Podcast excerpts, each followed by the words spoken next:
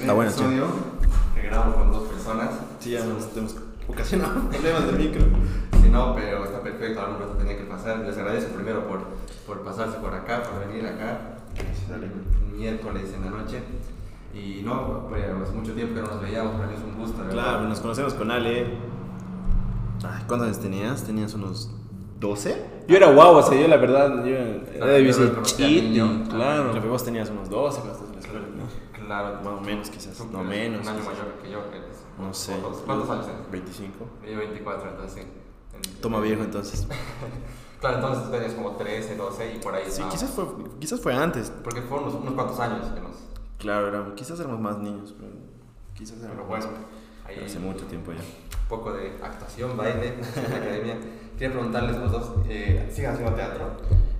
Claro que sí, en los mismos videos hacemos, seguimos haciendo teatro de toda la vida, él está metido en una obra, eh, entonces desde que hemos empezado no hemos dejado el teatro nunca más. Sí, no, no, no, no creo que lo vayamos a dejar, la verdad, porque es algo que está en nuestra sangre.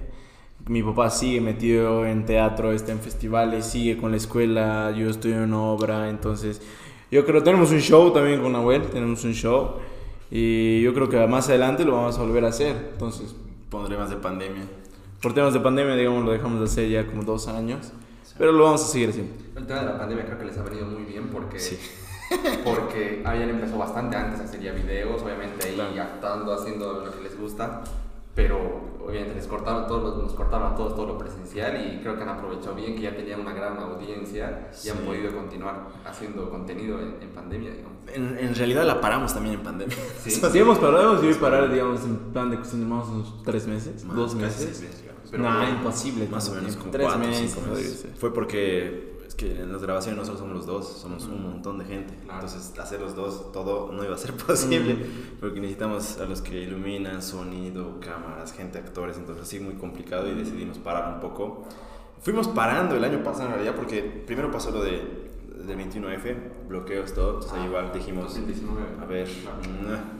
Sí, ahí paramos un, el- un mes, digamos, el tiempo que fue el, el Sí, bloqueo paramos. Dijimos, estamos en un problema, de, un problema de conflicto. Creo que Claro. no, es, no, es, No es momento de risa. de hacer estas cosas. De paso que tampoco podíamos, paramos, volvimos una, dos, tres videos y pasó pandemia. Igual paramos un poco. Y recién, después de unos cuantos meses, unos seis meses después de pandemia, recién empezamos y hasta ahora hemos seguido sin parar más o menos ya. Pero sí, tuvimos nuestros parones ahí por pandemia también, donde necesitábamos. También necesitábamos un tipo de descansar, veníamos bastante cascados ya en la cabeza. Sí, o sea, fue genial porque, o sea, para nosotros, porque sabemos que lo de la pandemia fue durísimo para muchas personas. También para nosotros. Para nosotros también, pero fue como que tuvimos eh, este descanso con familia, cocinábamos, comíamos Veíamos afuera. No, afuera no, dentro. ¿Qué cosa? No comíamos afuera. ¿Cómo que no En pandemia no. Claro, pero crack de la casa en el patio. Ah, comíamos. o sea, afuera de la casa, claro. Eso Ah, ya. fuera de la casa En ahí en el patio. Comíamos ahí. Y lo, algo que igual hacíamos era, la gente siempre pasaba y claro, toque tocaba la puerta, les dábamos comida o algo, digamos, que podíamos Mm. ofrecer.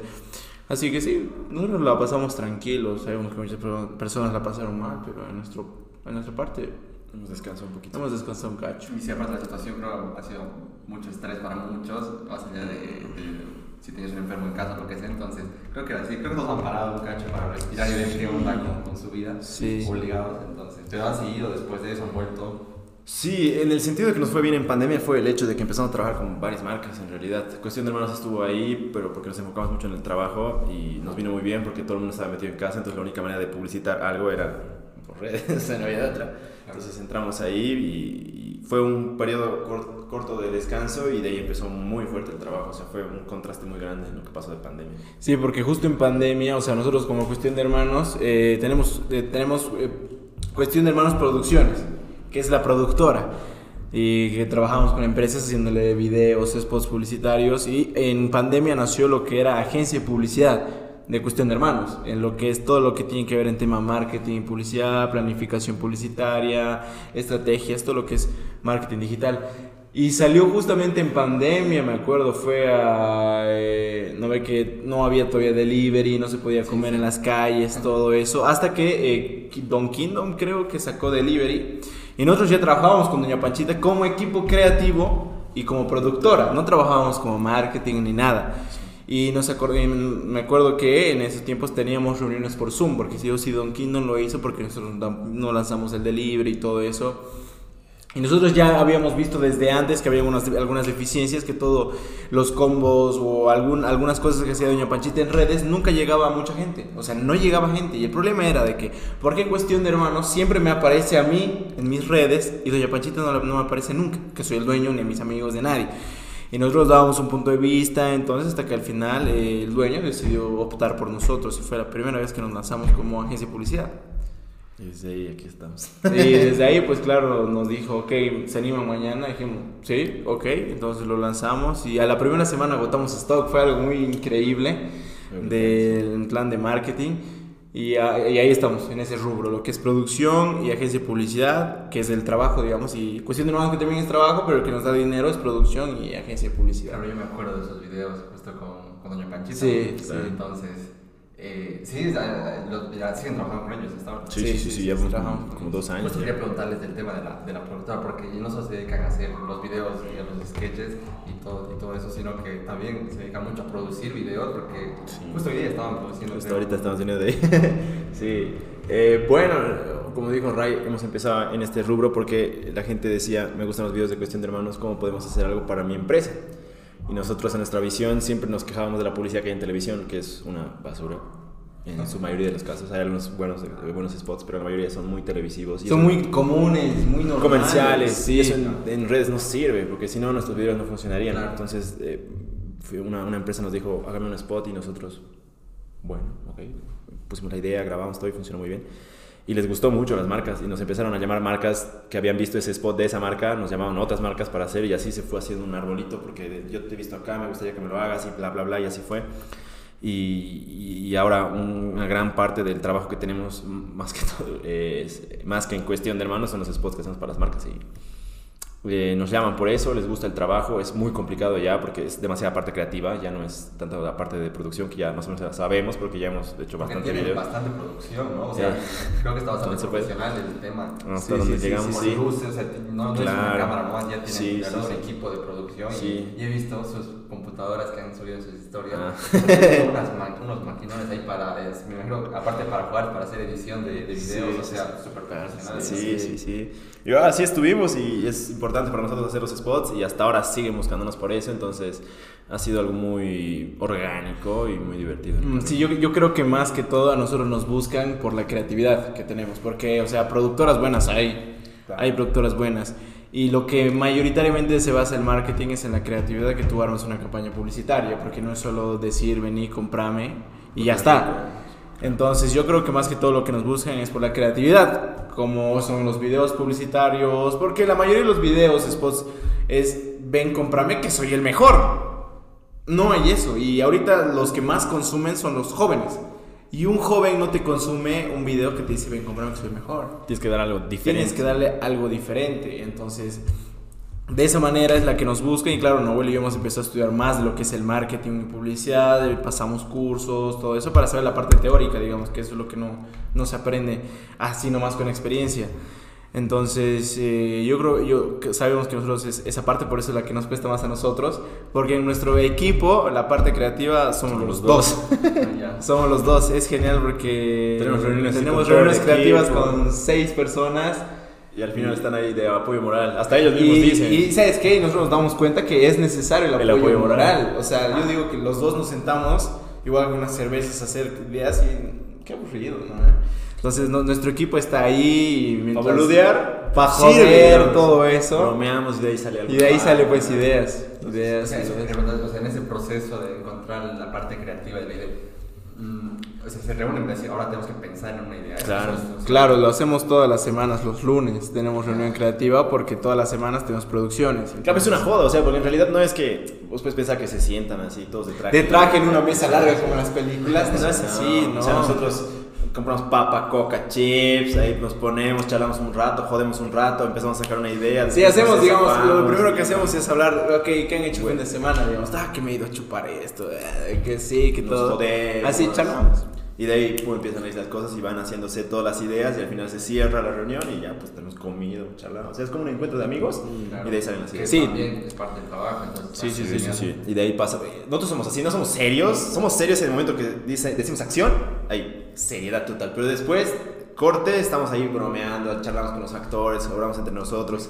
A veces es muy contrastante para las empresas que a veces van y nos ven jodiendo allá afuera a, a seis pendejos, o sea, seis boludos, así, porque vamos de short a grabar, vale madres, entonces estamos ahí afuera boludeando, y entramos y estamos grabándolo todo así con las luces, el sonido así, esto ponme acá, pa, pa, pa, pa, pa, y ahí funciona. Sí. Es así Es que claro que eso no le quita lo profesional, ¿no? ve? Porque somos changos, la reunión es así, sale, pero sale, salen muy buenas ideas.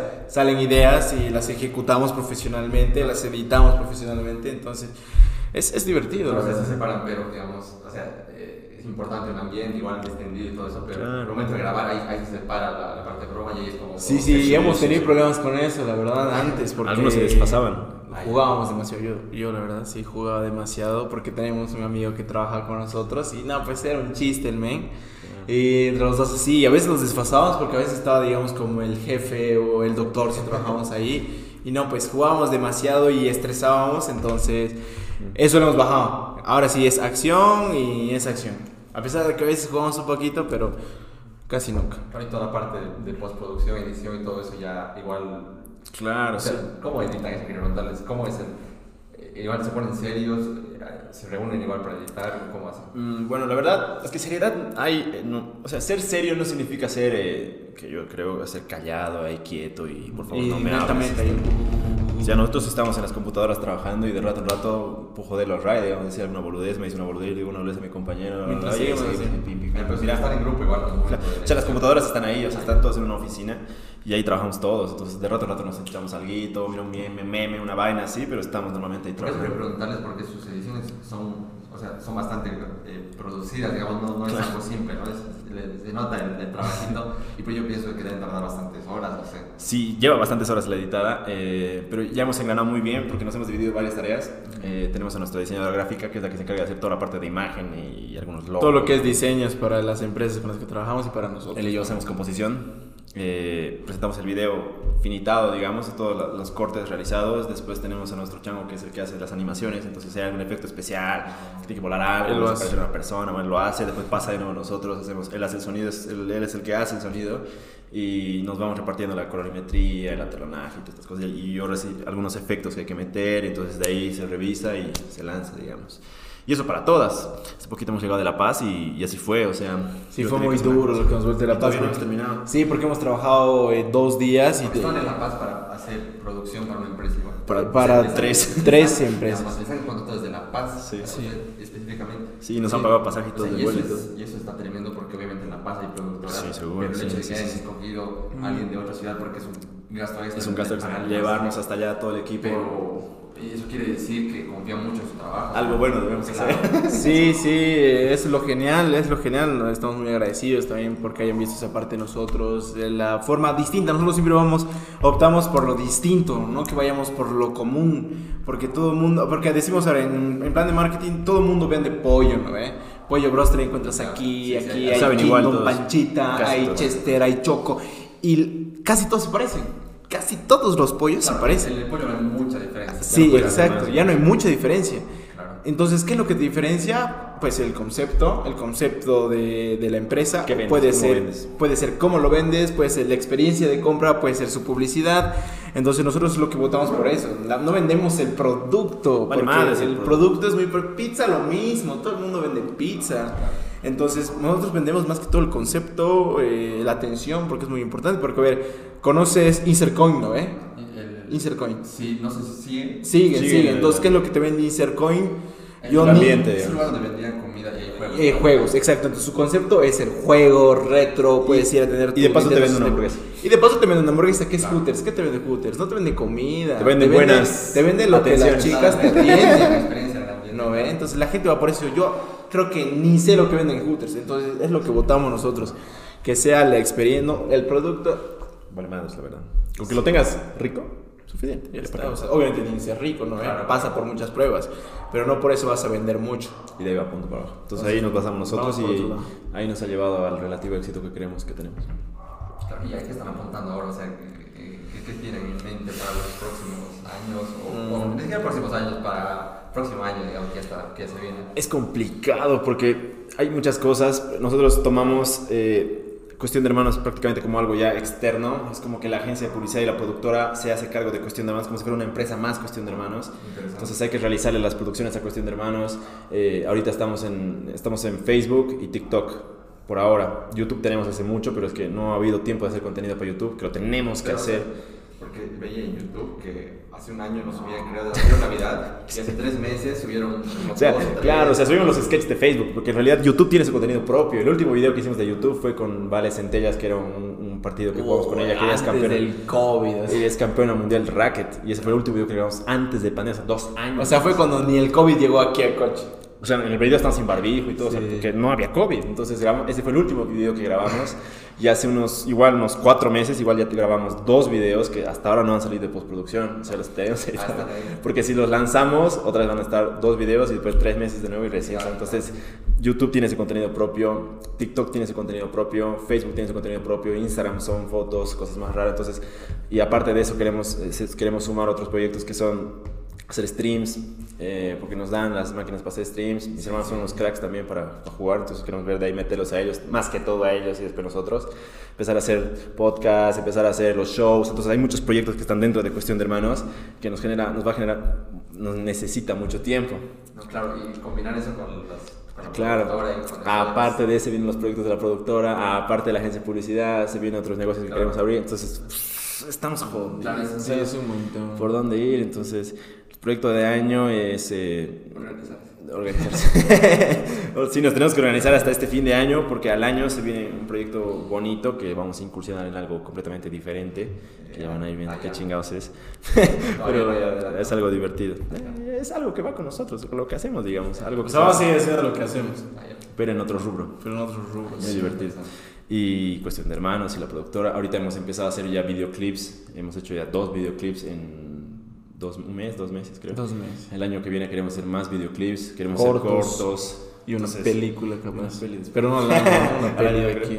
Entonces está muy jodido, no sabemos así por dónde agarrarnos, de dónde, por dónde ir. Está complicada la cosa. Pero bueno, ahí vamos. Mi pero bendito problema, digamos. Porque, porque, claro, hacer otra cosa sería no sé qué mierda hacer, pero, pero el problema es de no sé a qué darle prioridad, qué cosa dejar de hacer, porque creo que ahí va a tener que estar, no delegar bastante, yo creo. Sí, más que todo, el hecho es, el- el- lo que tenemos que ver ahora el Ray y yo es cómo Ray salirnos de algo, delegar esas cosas para poder Claro, como que funcione de que para, para poder, en- claro, para poder entrar en otras, en otras Sí. cosas que queremos hacer. Además está el teatro, que igual toma su tiempo. El Ray está en una obra que es muy importante, ensayos, hay que viajar. Yo igual quiero volver a entrar al teatro. Entonces son maneras en las cuales necesitamos empezar a delegar cosas y salirnos un poquito para hacer otras, porque si no, no vamos a poder. No se va a poder. Como en todo, digamos, tienes que tener algo centrado. ¿sí? Claro, quizás en algún momento tengan que incluso elegir a qué, a con qué empresa trabajar y no tener que, porque no sé si les daría tiempo, si es que en algún momento hay más todavía de... Eh, quedan los años todavía. eso. Podemos trabajar hasta tarde. Sí, estamos jóvenes. Pero, o sea, entre tantas cosas que tienen, tienen tiempo de hacer otras cosas también como... Tener novia, esas vainas. Otras Esas cosas. huevadas, Tener esas, novia. esas mamadas, esas vainas. eh. Esas pérdidas de tiempo. A ver, eh, hacemos deporte una vez a la semana. oja- ojalá sería todo una vez a la semana. A veces una semana no dejamos. Gimnasio no podemos ir hace días ya. Aparte vi que le estaban molestando al...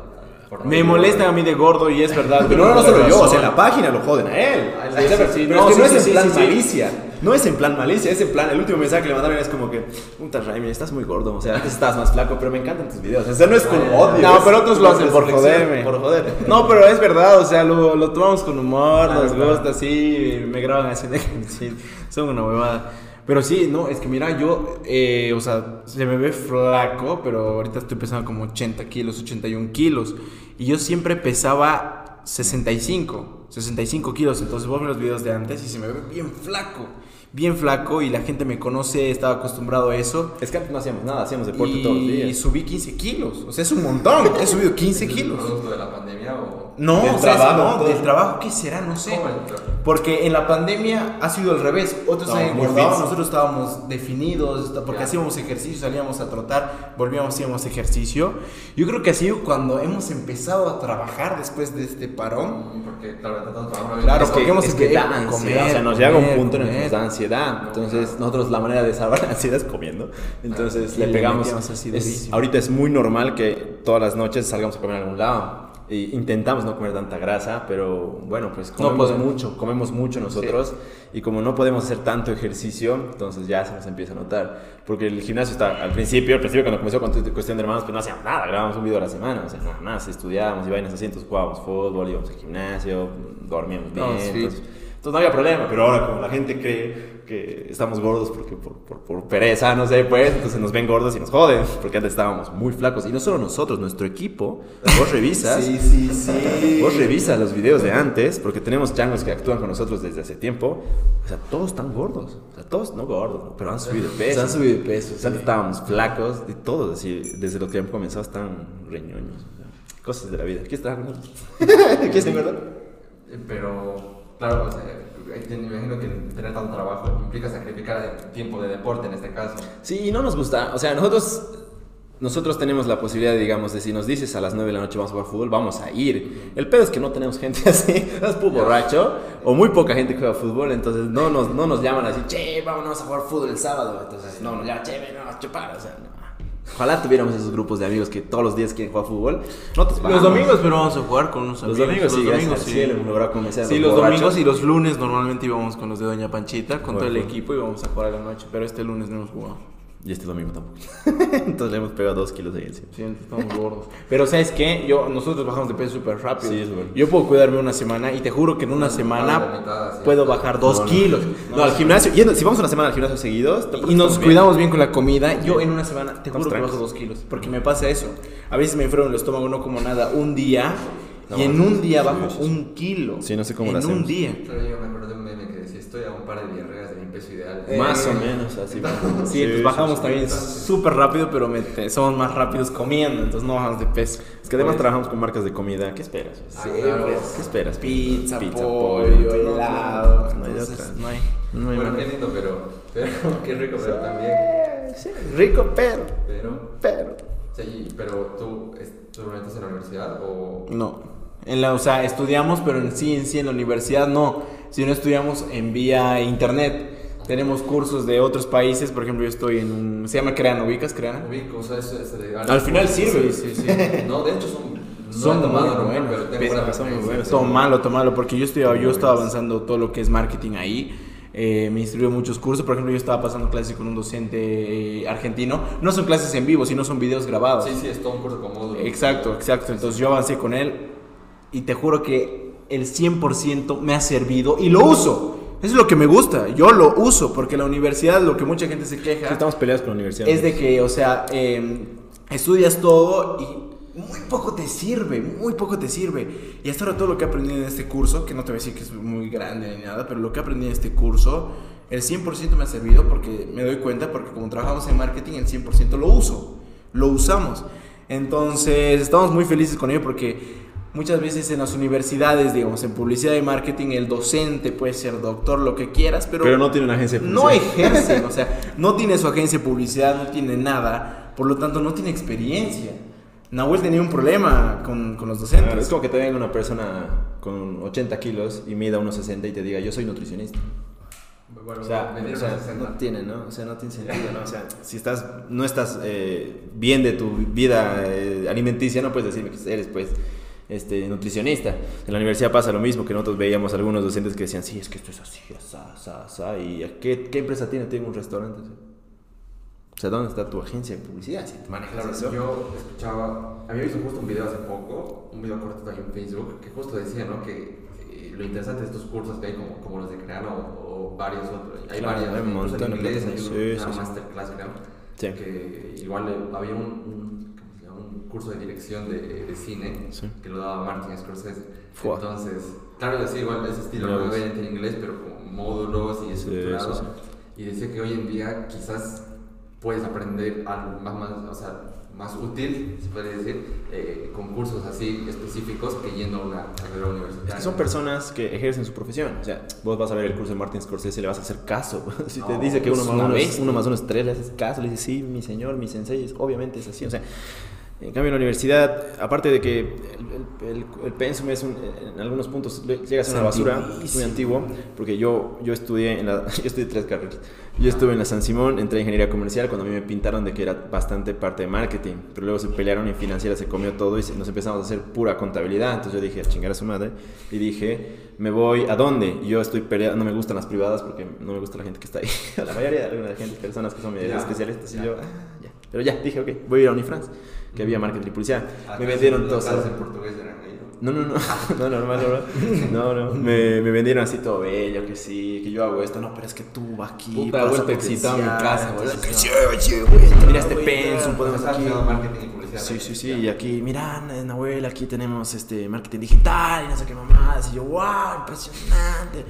Que no es que yo trabajo, no te preocupes, nos vamos a acomodar a tus horarios, eso siempre es así, aquí sí tienes que trabajar.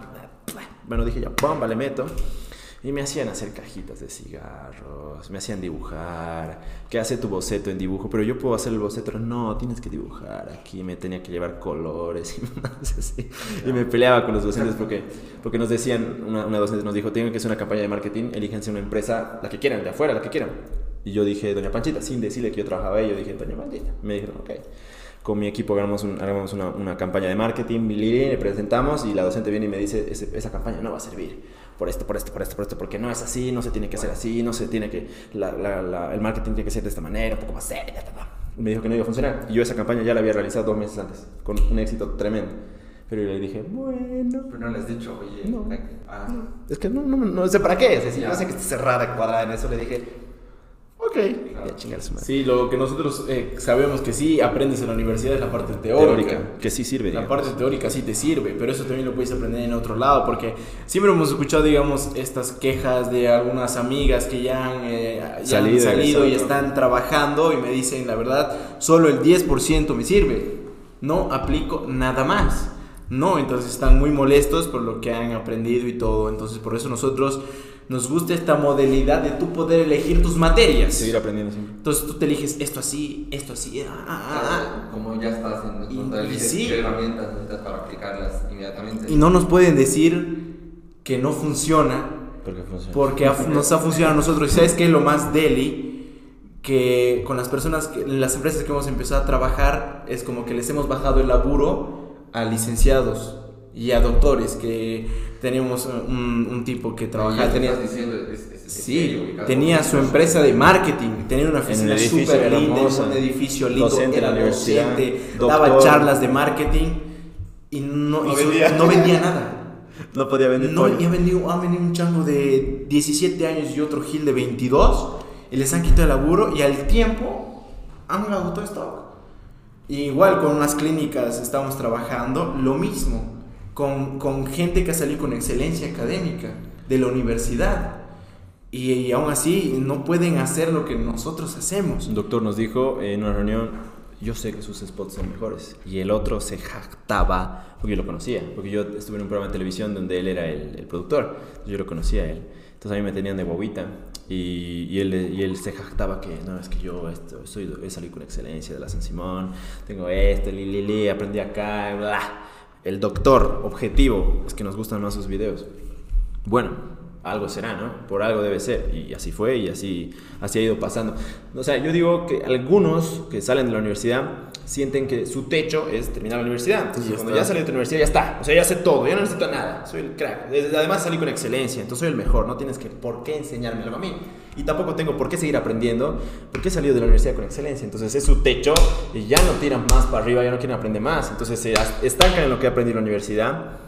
Y ya no avanzan más, no quieren seguir aprendiendo. Entonces ahí llegan dos boludos que les gusta aprender y pueden tirar más para arriba. digamos. Y siempre hemos sido autodidactas. Por ejemplo, yo toco música, yo he aprendido a tocar guitarra música eh, solo, por internet. Eh, estoy aprendiendo a tocar teclado por internet. Pero sí, lo que te digo es que no, te- no, no sé, es lo mismo, la teoría. Pero a mí no me interesa saber, eh, como he visto mucha historia de la música, sí me interesa saber eh, artistas como Bach, como Beethoven. Me gusta estudiarlos, pero tienen materias otras que la verdad no, para mí no me parecen necesarias. Porque en el momento que tocas música, tocas música.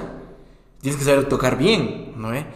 Entonces, eh, igual no lo aprendí a editar solo, yo igual sonido me lo he aprendido solo por todo lado. O sea, Entonces- o sea, Solos. Proba, jamás Es- hemos tomado sí. un curso cuando éramos niños. Yo, me- solo. yo tenía la computadora Pentium 4 de mi papá, una cámara, una cam recorder que grabábamos y yo, a ver, tin, probar, eh, se quemaba la compu, ni modo, editaba, cortaba, ve, probaba y decía, ah, así se edita, y así así toda la vida. Sí. Adobe Premiere aprendí solo, Ahora que estamos escalando, digamos, más arriba, nos hemos comprado cursos. porque necesitamos más velocidad. Claro, para que gente que realmente sea capa en la materia. Claro, que entonces, te lo presente, más- por lo menos más ordenadito para que se... Ah. Claro, nos compramos cursos de sí. internet, todo de internet, de, ge- de gente de afuera. Y no digamos que la gente de aquí es mala, obviamente de aquí podemos consumir. Pero es carrera, muy sí, pero caro. es muy caro, muy caro acá, la verdad, como comparación. No, sí, es verdad. muy Un caro. curso de Premiere aquí que eran dos semanas, 600 bolis. Y comprar de internet a un youtuber, un productor, 10 dólares. Y, y ves, viejo, puta, lo que hacen es de cine, de Sí. cine. Entonces te recomiendo comprártelo de él, de internet. Entonces de ahí. Claro, 100% es que las llegadas de estos cursos son baratos porque no son en vivo, son virtuales, pero pueden llegar a mucha gente, entonces lo pueden vender más. Y aquí venden cada mamada esos cursos para ser youtuber, caro. por el amor de Jesucristo. ¿Cómo ser influencer? Por, aquí, Sí, Dios ¿Cómo puede ser youtuber? O sea, ¿por qué hay O esos sea, a cursos? ver, ¿Qué hace? ¿Cómo ser TikTok? ¿Cómo ser un crack del fútbol? O sea, qué chingados. A ver, o sea, no tiene sentido enseñar cómo ser un youtuber. O sea, que te vamos a enseñar y vas a tener tu canal y vas a lograr esta cantidad de suscriptores. Es mamada. O sea, no existe. Nos cagamos de risa nosotros de cómo habían cursos de youtubers. Hasta nos hubiese dado ganas de ir para ver así qué chingados te enseñan, porque no hay cosas que te enseñan. Es teórico. O sea, Claro, es, YouTube no es teórico. es prueba y error. es- Claro, tienes que saber qué hacer, Claro, ¿no? es- claro, claro. porque si no, todo el mundo sería youtuber o TikTok, lo que sea, digamos. Entonces por eso estamos que, ah, en discusión con la universidad. Claro, obviamente, digo, para carreras como medicina, obviamente es necesario. Ah, claro, sí. Ah, no, sí, pues sí, no. sí, sí. No, puedes ser si doctor quieres de ser doctor, tienes que ir a la universidad, No. cojudo. ¿Qué haces viendo videos en internet? No, es verdad. obvio, o sea, no, sí, pero quería decir tipo marketing eh, o este tipo de cosas que, que son más, más nuevas como la producción audiovisual que antes era más exclusivo del cine pero, y de la televisión, pero hoy en día pues cualquiera con una cámara y una edición puede subir un video a donde sea, a, su, a Facebook, a Internet, a YouTube o a cualquier plataforma que haya mañana, entonces eh, quizás la gente que está en eso sabe mucho más que lo que puede aprender eh, en una O universidad. sea, inclusive siendo doctor, vos puedes estar en la universidad, pero aún así seguir aprendiendo de internet. O sea, hay Sí, cosas sí, que sí. puedes, ent- ent- entiendo que no te van a enseñar lo específico, No, cómo claro, operar por YouTube, claro, claro. digamos. No, O sea, se pero te pueden enseñar algo, algo diferente, otra mirada. O sea, se puede, o sea, de todo puede ser. Claro, puedes ver videos afuera lo que te dice un doctor acerca de algo. De hecho, hay, hay canales de dentistas que alguna vez yo he visto. Sí, de y todos, de doctores y todo. Y que obviamente te dan contenido interesante para de YouTube, haces videos y aprendes ¿no? a cuidar tus dientes, cosas que quizás tu dentista no te dice o lo Ujú. que sea. Y, y es profesional y obviamente ha llegado a colaborar con otros que han empezado. Entonces, entonces digo, tampoco está cerrado el mundo de internet para cualquiera. Sí, es como Sí. que no hay que tener esa cabeza cuadrada. Yo, sí, yo sigo un doctor en YouTube que se llama Doctor Vic, creo algo así. Y es un doctor fachero que habla de mamadas que tú te preguntas, o sea, si tengo Ah. relaciones sexuales de esta manera, ¿qué me pasa? Y él te responde así como doctor. Pero te dice como que chingados, o sea, con una jerga más normal, pero sigue siendo un doctor y, y te lo comunica de una manera que dices, ah, chinga, veo, está bueno, o sea, entonces, para todo, seguramente hay abogados que deben hacer lo mismo. O sea, para YouTube, pues digo que ser youtuber, o sea, no es pues como ser futbolista, o sea, ser youtuber puede ser lo que quieras, puede ser panadero y ser youtuber. Claro, Abogado, youtuber, o sea, lo que veas. La cuestión es de que la persona lo haga muy bien y sepas qué es lo que puedes hacer, cómo lo puedes hacer y lo haces y puedes, puedes ser un buen youtuber. O sea, mi clase sería eso. Haz lo que quieras hacer, 100 pesos. O sea, es que no sé qué chingados más te pueden enseñar, loco, no entiendo. O sea, capaz de enseñarte el Premiere. algoritmo, digamos, Sí, de lo que es YouTube y todo, pues igual sí. Y además eso va cambiando, ¿no? Mm, Y- siempre. Es como que muy raro, pero bueno, aquí existe.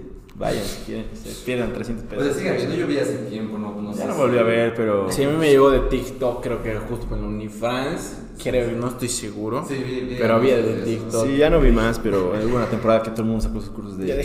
No, la que más me, me causó así gracia era cómo ser influencer. O sea, primero que nada, aquí nadie es influencer. En Bolivia nadie es influencer. ¿Qué- qué- O sea, ¿qué es ser influencer? O sea, ¿qué chingados es un influencer? O sea, no- hasta la palabra no se puede definir.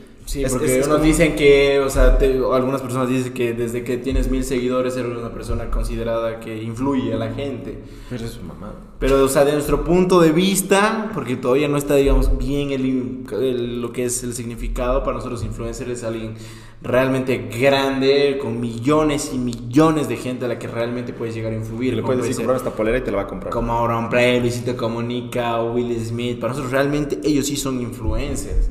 Consideramos que ellos sí son influencers. Imagino. Y hay, hay personas, o sea, eso me caga a mí, que hay personas que llegan a los mil seguidores y abajito de su tag de Instagram me ponen influencer. Y yo, joder. Claro, no sé si es algo que puedes tú decir, ¿no? Exacto, es como algo Sí, connotativo, es sí, como sí, decir, es que vos eres, vos eres muy guapo, digamos, o vos eres muy crack en el fútbol. Esas palabras a mí se me hacen como influencer. O sea, no puedes ponerte pues en tu currículum eh, Alejandro Alcócer, guapo y crack. O sea, no, pues, o sea, no puedes decir, tú no te Claro. puedes decir eso, digamos.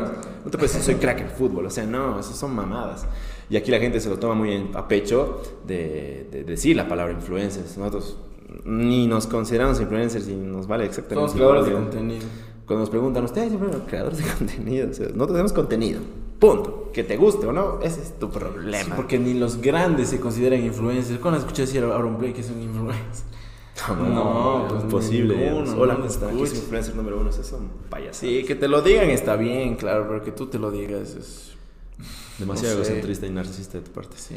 Claro, es, es interesante porque ¿qué es el influencer? Justo eh, mucha gente con cierta cantidad de seguidores ya, que, ya se puede autodenominar o lo pueden decir, pero al final, ¿cómo se mide esa influencia? No sé, cuando, cuando puedes Yo creo que depende de cada quien. cuando- Claro, es, es complicado ni siquiera entender qué significa y no sé, aplicarte una palabra así. Peor decirte a ti mismo es muy jodido. Demasiado narcisismo, creo yo, por otro lado. Pero bueno. Entonces no se consideran ustedes. No, no, no, para nada. Para nada. No, nunca. Y no lo vamos a hacer. no, no creo, la verdad. Es que nosotros nuestro connotativo que nos gusta es creador de contenido. No nos gusta que nos digan ni youtubers ni, ni TikTok. TikTok nos caga todavía. Estamos en un proceso de adaptación porque TikTok nos lo tenemos de otro lado. No hacemos el, el TikTok común. Y al principio para ¿Cómo nosotros era utilizan una- TikTok? Bueno, nosotros desde nuestra experiencia, nosotros en un- antes cuando dijimos vamos a hacer TikTok y nos dijimos nosotros no vamos a bailar, eso son mamadas, o sea, nosotros no somos así, podemos boludear en una plaza, o sea, nos ponemos música, nos ponemos a bailar. Pero Los ponernos, de moda, pero ponernos en una cámara y empezar a No es hacer para nosotros. estas mamadas, o sea, no hacemos eso nosotros. Entonces dijimos en algún punto, hagamos contenido de TikTok, pero hagamos nuestro contenido en TikTok. Él dijo que quizás no iba a funcionar, yo dije es que quizás esas mamadas no van, la gente le gusta que nos vean bailar, no sé qué. Y dijimos, va, ok. Como nuestros videos están grabados en algo de resolución, si lo estiramos a formato TikTok se sigue viendo bien. Entonces dijimos, ok, lo estiremos y empezamos a subir. Subimos el segundo video y llegamos a 30.000 seguidores. Con el video de la joda, no era joda, era Eh, tipo Bolivia y el resto del mundo. Pero sí, algo así. Llegamos a 30.000 seguidores nosotros, puta madre, o sea, ¿qué Sí, ha? TikTok tiene una capacidad de, de hacerte viral a gente que no, que no tiene que tener más de un millón para que tu video llegue a... Sí, es muy raro, pero es muy raro su, su algoritmo, Sí, la es verdad. No diferente es, al de Instagram. es demasiado raro No, porque es a veces... que no sabes ni qué chingados pasa. Claro, porque a veces subes un video, o sea, un Nos video que es muy bueno, que no le va bien, porque por ejemplo nosotros subimos un video de los juegos del calamar, En Facebook lo lo petó, subimos sí. a nuestra cuenta de, de TikTok, le fue muy mal, y otro tipo subió el mismo video y le fue con 20 mil likes, o sea, le fue muy bien. Era, pero el tenía- mismo video. que Robado. nosotros, Robado. Pero era... Sí vi que pusieron el- un enlace a su cuenta igual, ¿no? Sí. Pero eh, tenía más seguidores que ustedes, No. ¿no? Era una cuenta más pequeña. Era Era más pequeño. O sea que le- y, y no es el primer video, son como 3, 4 que ya nos roban así y los suben a TikTok y es como que nos llegan, chicos, he visto en TikTok, nosotros no teníamos TikTok en ese tiempo, en TikTok. Me mandaron screen, puta, 20 mil corazones, 40 mil 50.000 compartidas, medio millón de, de visitas, y no sé qué chingados pasaba. Claro, ellos podrían ser... Es Y, claro, y lo que o sea, no está mal. O sea, lo que nos imputó del juego del calamar es de que el pendejo borró nuestro logo. O sea, está bien. O sea, borró todo nuestro logo. O sea, lo subí el video, o sea. meta, Claro, pero o sea, danos claro, el crédito. claro. Porque al final de cada video nosotros ponemos nuestra, nuestra, nuestra, cortinita final, ¿no? aquí dice cuestión de hermanos. Eso lo voló. Y abajito en el, en el pie de pantalla ponemos igual cuestión de hermanos. Es igual le puso su logo el cabrón. No, Entonces claro. lo subió así. Eso, Hay, hay límites. ¿no? o sea, hay límites. Sí, compartan porque os- porque les gusta. Claro. un favor. Bien, digamos, Sí, es publicidad. pero- Sí, el empute Pero- fue eso, Pero digamos. claro, querer presentarlo como tuyo ya eso es. Ahí fue el empute. Pero después que sube nuestro contenido no, no hay problema, digamos. Si nos dan el crédito, nosotros es, es publicidad. Claro. Si lo ven, genial, digamos. Pero eso. Y actualmente en TikTok igual mm, es como que creo que ya estamos baneados. no sé, porque hay veces que los videos o les van muy mal. Porque, no sé, porque yo veo que subimos videos que los suben otra gente de nosotros y les va muy bien, a nosotros a veces nos va regular, entonces no sabemos qué chingados es. TikTok es muy raro. Facebook ya está un poquito más establecido cómo es la vaina. No, Facebook en en su Insta dice que Facebook es su red principal. Claro, es nuestra red principal y siempre la va a ser. Y quiero preguntarles, em, ahora tienen videos con muchísimos, muchísimos likes eh, desde los, desde los desde años que ya van Claro. subiendo, ¿no? ¿Monetizan Facebook ustedes? No. No. Primero porque nos emputa poner anuncios que te corten el video. Sí, es una basura que te ven eso, ¿no? Esa es una porquería, yo sé que la gente se va a emputar con nosotros y no lo va a ver. Yo hago eso. Yo estoy viendo un video en Facebook, me sale un anuncio y le hago así y lo, y lo scrolleo, se me vale más, no lo veo. Eso por un lado y por otro porque, o sea, no sé ahora, revisé hace dos, dos, tres años, nos mandó y cumplíamos todos los requisitos menos el que era de tres minutos mínimo. Y nosotros dijimos, no, soy video de tres minutos, o sea, ni modo. Nos, me salió una notificación hace un año que ya podíamos monetizar, solo que teníamos que definir en qué momento queríamos videos. Y al final dijimos, no, ¿para qué chingos? Y no, no lo monetizamos.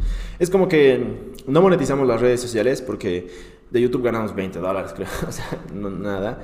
Y en Instagram no se monetiza, en TikTok no sabemos cómo- ni cómo se monetiza, la verdad, ni Sí, idea. sí monetiza. En Facebook no lo hacemos y es como que Pero podrían en Facebook, porque. Facebook porque podríamos, podríamos. Podríamos, pero no sé, lo vamos a revisar. La verdad no sabemos realmente cuánto se saca de Facebook, no tengo ni idea, porque nunca he visto que alguien hable de sus ganancias de Facebook, jamás. De YouTube se sabe, digamos, de algunos youtubers, pero jamás he escuchado de Facebook. La verdad no sé cuánto se gane, pero es como que no nos importa mucho ese hecho porque nosotros presentando un video que no nos paga, es más, nos genera gastos, inversiones, porque tenemos que pagar a gente y todas esas vainas. Llegan algunas personas que ven el video y dicen me gusta y nos dan trabajo, entonces es como que genial, suficiente con eso, o sea, viene bien, digamos. Es Porque- como monetizamos, digo. monetizar, porque imputar a la gente de poner un anuncio a la mitad del video se va a enojar, entonces preferimos no hacer eso. Ah, sí, sí, eso enojar. estás viendo y Sí, se te aparece sí. el anuncio. Y ahora ya es exagerado, o sea, pones hasta cuatro anuncios en un video de dos minutos o de un minuto, es una es exageración, o sea, solo quieres sacar plata, digamos, pero no. Eh, después las otras redes, es todo, digamos, ¿no? La verdad no, no se generan ingresos. En Bolivia peor todavía, no Sí, sí. Bolivia está un poquito retrasado. Acá, acá no vas a generar ingresos ni para vivir, ni para comprarte una cena aquí, ¿no? Muy complicado. No, pero es que, claro, yo me sorprendía porque yo he visto últimamente Facebook, eh, con todos esos anuncios que dices, o sea, les, les pagan a la gente y suben, pues, hartos videos, más, más que antes, que cuando vas a Facebook Watch es como, es como casi como YouTube porque puedes hacer el scroll infinito ahí de, y te sigan Sí. los videos. Entonces, pero y cuando veo anuncios, digo, ¿cuánta plata ganará? Porque el anuncio en tu video debe, debe, debe ser nomás. Sí, o sea, es que tampoco nosotros subimos muchos videos a Facebook, subimos una, uno a la semana, digamos. O sea, tampoco es como para decir, joder, Su video más visto en Facebook, ¿cuántos vistas tiene? 10 millones creo, no, por ahí debe ser.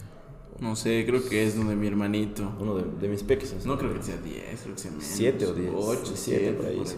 Es, eso, eso es no me acuerdo ni Sí, qué pero sí, es. no monetizó nada. Pero un anuncio en un video de 8 Ah, bueno, ahí sí, digamos. Pero, bueno. O sea, en Facebook, nosotros, en YouTube, no me había dado cuenta, tenemos un video de 100 mil visitas. Y yo oh, he revisado los AdSense y, no, pues está, está desmonetizado. Entonces dije, váyanse. ¿Por qué? ¿Por, ¿Por el lenguaje o por...? Creo que era por la música, creo. Ah, Creo que era por la porque música o- Copyright es... es- Sí, no, no me acuerdo para qué era. Pero sí, o sea, yo dije, ah, quiero ver algo de dinero. Y no. Ay, pero- No, tampoco Sí, nos es por el hecho de saber, monetizar, sí, porque realmente es muy poquito. Asumo que de Facebook también debe ser muy poquito, la verdad. Entonces monetizamos de, la, de las empresas, digamos, con las que trabajamos. porque al final aunque no monetiza directamente es su publicidad personal, ¿no? es nuestra marca que se publicita ahí. Claro, es, es, eh, es lo que te decía, digamos. Si nosotros hacemos un buen video es porque queremos que la gente lo vea y si hay alguien que cae de ese video, de decirnos que hagamos un video, genial, digamos. O sea, viene bien, no es necesario que ese video más nos dé dinero, aparte venga otra. Nos conformamos de que sea un buen contenido y lo podamos hacer. Por eso nosotros hemos dejado de hacer sketches sponsorizados, porque ya llegó un punto en el que nos emputamos de hacer sketches sponsorizados, porque antes hacíamos un montón. Sí, todos el, el- el trato era, el trato con las empresas era, ellos querían hacer spots, pero también querían aparecer en cuestión de hermanos. Entonces nosotros dijimos, ya, vamos a hacer un sketch sponsorizado. Eh, a ver, ¿cuál es? Digamos, no sé, pasaba una situación divertida que no tenía mucho que ver con la marca, digamos, una cerveza, no sé. Eh, el video trata de una reunión de amigos que se reúnen y siempre hay el más borracho que termina besándose a sus amigos. Entonces de ahí metíamos tirín, la cerveza, digamos. Que no era una publicidad directa porque la gente se imputa con publicidad directa. Entonces era una manera de mostrar la publicidad, pero era mucho quebradero de cabeza en nosotros porque había que pensar cómo mierda meter una limitaba. cerveza. La empresa te decía es que queremos esto porque Porque eso se es condiciona totalmente, ¿no? porque esos, esos tratos era presentar el guion nosotros y donde la empresa y decirles esto y ellos decían sí, que por aquí, por allá, había que hacer cambios y había que tener cuidado en algunas vainas. Y hubo un punto en que de 10 videos que lanzamos, 9 eran sponsorizados, o sea, ya éramos una basura, o sea, hasta vergüenza para nosotros mismos porque al principio dijimos, nosotros no vamos a hacer sketches sponsorizados porque nuestro contenido es ley. Mamada, hicimos como 9, 10, 15, 20 sketches sponsorizados y al final dijimos, ¿sabe? y les iba bien, o sea, no les iba mal, les iba muy bien, a la gente le gustaba, pero ya estábamos podridos Sí, de dónde más sacar. Con una clínica hacíamos tres videos al mes Y estábamos ya un año, o sea, ya no nos daba la cabeza. ¿De dónde, ¿Qué más vamos a hacer para meter a la maldita clínica en los sketches? O sea, ya no daba la cabeza. Entonces dijimos, no más sketches sponsorizados, los sacamos del- de, de la carta, digamos, del trabajo y actualmente hacemos, digamos, algo más spot para ellos y para nosotros más libertad creativa. Porque es mucho más sencillo para nosotros hacer un buen video en cuestión de hermanos que no nos joda nadie. O sea, la libertad es solo lo que podemos poner Pero nosotros. están sabidos más cortos, ¿no? Para No más largos, en realidad. Bueno, están ahí, digamos. Un minuto, un minuto y medio. Normalmente es un claro. minuto. Hemos estado haciendo más largos. Hace, cuando somos muchos, se alargaba hasta dos minutos. Ah.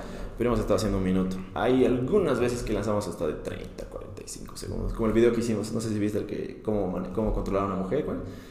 Cómo Guía para controlar una no- mujer, sí. No, el primero, pero lo viste primero primero. subimos uno antes de ese que dura Claro, 15 que segundos. ¿no? Sí. Ah, ya, Sí, es, es como su continuación. Sí, Es el que esa era la boludez que salió hace rato. Dijimos, es que siempre bromeamos que cómo controlar a una mujer. No se puede. Ya está. Y dijimos, ¿Qué "Ok, más grabamos video. grabamos video y dijimos, ya, pues qué puta. 15 grabamos segundos de video. 20, 20, 30 segundos creo. Lo editamos y dijimos, "Ah, chingada. Y buenísimo, le fue mejor que a la subcontinuación. La subcontinuación que tenía historia y gente y todo eso, le fue peor que a este. Este le fue mejor. Que lo grabamos en una hora, hora y media, ahí, y ahí murió. Sí. O sea, es que Facebook es, es muy... eh, o sea, las redes sociales en sí, no te tienes que guiar porque, ah, no, es que esto para mí es mal contenido, es mamada. Nunca sabes qué contenido es bueno. Porque hay videos, porque para nosotros era una mierda. Lo lanzamos a Facebook y... ¡Virales! De los videos virales que tenemos, te apuesto que pocos son los que nos gustan. Más nos gustan los que, algunos que les va mal. Decimos, "Pero es que este es buen video, ¿por qué no les ha gustado? Pero al final no saben, entonces sacan nomás y a ver No sabe. conoce Es público. como que tienes que tener un estándar de calidad, digamos. O sea, nosotros, tenemos un estándar de calidad en la cual decimos, este video está un poquito aquí, este por acá, pero siempre está sobre un estándar de calidad. Si lanzamos una basura, obviamente sabemos que le va a ir una basura, digamos. Si grabamos mal y la cámara está sucia o no hay luz, el audio está, sabemos que le va a ir mal. O sea, ese no lo subimos. Pero en cuestión de contenido hay algunos que decimos que están mejores y otros peores, pero eso no define la gente lo que le va a gustar. O sea, puede que le guste, puede que realmente le importe basura y le vaya Pero su, su equipo creativo es para los para los para, Para todo. para agencia de publicidad y para cuestión de hermanos también. Y Para productora. productora, Para agencia y cuestión de hermanos. Eso el lunes hablamos para toda esta semana. Hay que presentar video para esta empresa, esta empresa, esta empresa. Para cuestión, que- ¿qué se va a para hacer? cuestión, esta semana esto, para YouTube, para Instagram. Es para todo. Y van separando como, o sea, digo, en las semanas si les ocurre algo ya lo tienen para el lunes anotado, digamos, ¿no? O- Eh, sí, Sí, sí, normalmente sí, sí. el inicio de la semana, toda la semana ya está destinado a qué día se va a grabar, qué día se va a editar y qué se va a grabar para qué empresa, para nosotros todo. Entonces ya está destinado. Eh, rara vez es cuando, bueno, rara, suele pasar que pasa algún boom, algo pasa en el momento y decimos la concha tenemos que grabar un video. Como lo de No Way Home, digamos. Lo de la Que sabíamos que el día siguiente sabía salir el tráiler. O sea, nosotros dijimos, tenemos que grabar algún rato porque en cualquier momento sale el tráiler, pero después sale la noticia de que iban a lanzar en una fecha específica y dijimos, perfecto, ya tenemos fecha. Entonces tenemos que tenían el video lo sacaron. No, no, no, ese video lo grabamos un día antes. Claro, cuando salió el trailer. sin saber, o sea, en el video, en el, en el video que hicimos de No Way Home, suponíamos que iba a salir Tobey Maguire y Andrew Garfield, por eso salían nuestros Spider con Spider-Verse confirmados. Sí, sí. Entonces Y nosotros apuesta no bien. supusimos, no, nos salió mal en realidad, Ah, ya. supusimos que iban a aparecer, entonces grabamos con esa idea. Luego estábamos en la noche viendo el tráiler. Y yo ya vi, y estábamos justo los dos viendo el video, y yo ya vi a los seis siniestros y le dije, ni cagando salen los hombres araña. Porque si ya mostraron los siniestros, no salen los hombres. Y le dije, y ya no salieron. Sí, no salieron porque hubiera sido mucho mejor si hubieran salido, Y pero le fue bien. Y video dijimos, igual. ¿qué hacemos? ¿Lo lanzamos? No. Nosotros decíamos, o lo corregimos, ¿cómo lo podemos corregir? Pero es que nos va a tomar un día más, se va a sí creo que el Spider-Verse sí estaba confirmado. ¿no? Sí, digamos, pero nosotros esperábamos que sea más obvio, obvio, sí. que sea más obvio para que el video sea más obvio. Pero dijimos, ah, chinga, lo subimos y se disparó. Sí, le fue muy bien, bien, sí, dijimos, ah, ya, uf. es que han aprovechado el pico y ahorita. Lo lanzamos a la media hora. para. Sí, sí, Sí, sí, sí. sí. Porque sí. he visto que han pedido regalos. No, la gente es una mierda, se ha burlado de nosotros. Nos ha mandado acá, mamá. Sí, son lo muy que yo les graciosos. puedo regalar y- Son muy graciosos en nuestras redes. Son muy chistosos son. No, y, y lo lanzamos a la media hora del tráiler y nosotros así, ya, ya, chinga, si se va bien, sí. Sí, le fue bien. Y hay veces que Le pasó lo mismo, digamos. Pasó lo del. Hicimos video de, de Among Us igual. Eso fue un poco tarde, pero creo que fue dos semanas después de que el boom. Ese igual tiene como dos millones de reproducciones. Pasó lo de. Lo de. Lo del Prezi que dijo. ah, ¿Qué vaina dijo? Lo del- el que dijo, sí, ¿hubo, ¿hubo fraude? Sí. Digo, no, no hubo fraude. Hicimos un video de eso, igual fue bien. De leyes igual hicimos videos porque pasó en el momento y dijimos, ¿qué fue lo de leyes? Ah, el primero que hicimos. Creo que, no, no sé. Cuando él es el leyes de la familia que, Sí. que mentía y no sé Ah, qué. sí, eso sí, siempre, lo, siempre solemos aprovechar el boom porque sabemos que va a funcionar. En esos momentos, ni modo, decimos, equipo hay que grabar ahorita. Ah, lo de Messi igual fue. Lo de Messi fue peor. Porque lo de Messi, cuando, se, Cuando se cuando se retiró. Messi, sí. Nosotros estábamos yendo a grabar otro sketch. Teníamos que grabar en un, en un gimnasio. Entonces llegamos en el auto al, al gimnasio, estábamos dando las cosas y el rey vio la noticia. Messi se va.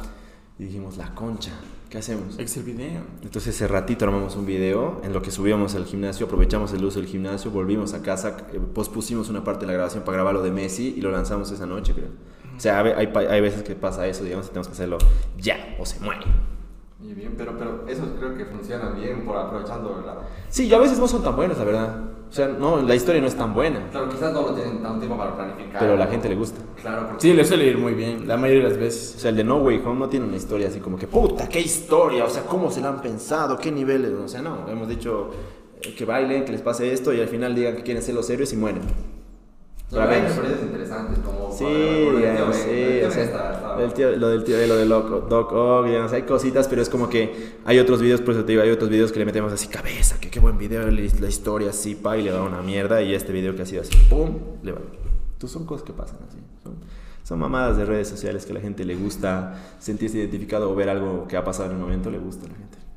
Sí, sí, por eso creo que los memes tienen tanto éxito porque al Claro. momento. Sí, tiene- los, de- no, los memes realmente son, son muy cabrones. O sea, los que hacen memes son muy cracks. O sea, hay memes que yo me cago de risa y digo, puta, qué pendejo. O sea, ¿cómo se le ocurrió esa mamada? O sea, son buenos. Sí, la, may- la mayoría de los memes es porque algo ha pasado. Claro, son Sí o sí son memes. O sea, es como que, ¿cómo te acuerdas que en una película de hace 20 años había una imagen de un tipo que podía hacer referencia a tu meme de ahora y lo sacas y dices, puta, qué buen meme, me cago? O sea, es, es- Claro, los memes funcionan por tanta referencia, entonces... o sea, tienes que saber mucha referencia. Sí, los memeros son memes. unos cracks. Los memeros son, Son muy muy, cracks. Por eso se dice a veces que la gente mayor, los papás, digamos, a veces no captan los memes por todas las referencias que tienen, entonces... Hasta dijimos nosotros, a ver, nos pongamos a hacer memes.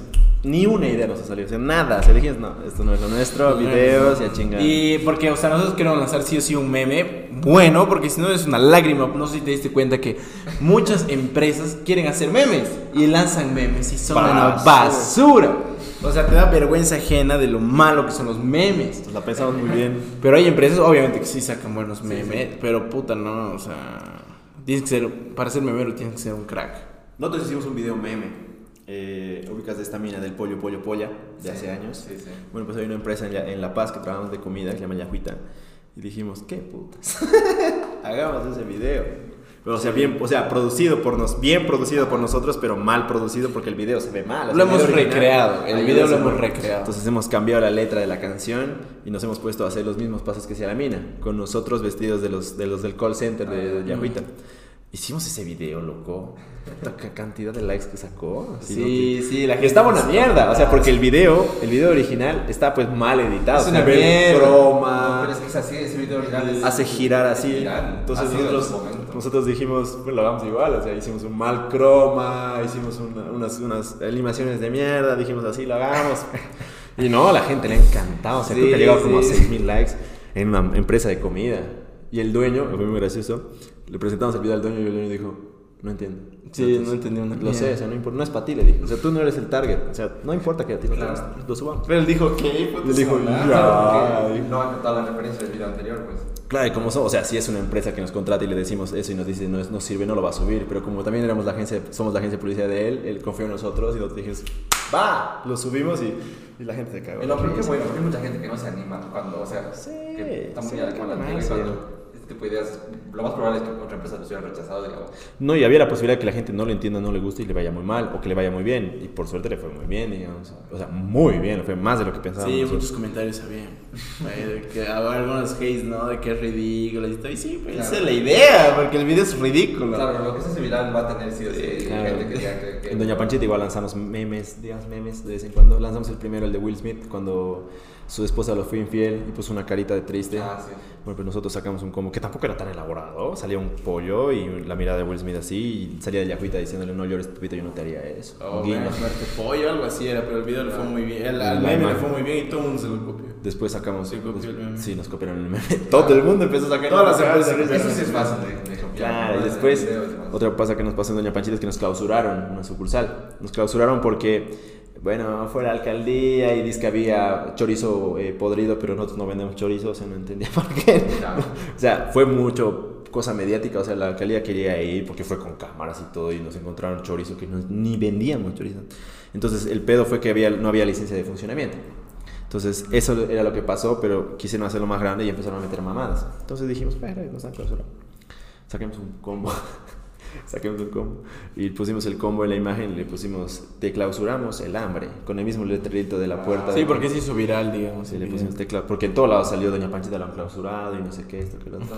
No, ¿qué, qué Y le pusimos, te clausuramos el hambre, pusimos un combo de pollo y la sucursal abrió y reventó. así. Sí, le fue muy bien. Es como que, ah, puta, qué gracioso. Nada, les compraré.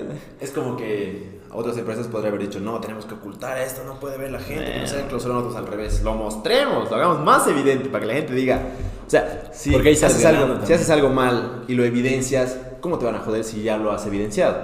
O sea, si yo me caigo y me oculto y me voy a llorar, me van a joder. Si yo me caigo y me revuelco y me doy dos vueltas más a propósito, la gente, ¿qué me va a decir si ya me he reído de mí mismo? Claro, acaba el chiste cuando. cuando entonces- Claro, entonces nosotros jugamos a eso con las empresas. Claro, está divertido. Oye, ya. Claro, o sea, ¿qué No, pero qué bien ha manejado eso porque, porque podría haber quedado. Sí, pero no, pues se supera ya y. Claro, Y sigues para adelante, digamos. Por eso todos los problemas que pasan, intentamos darle una solución más creativa para que la gente no, no joda, digamos. O sea, no, no tenga algo que decir. Y con nosotros igual, digamos. Nosotros no tenemos haters porque, no sé.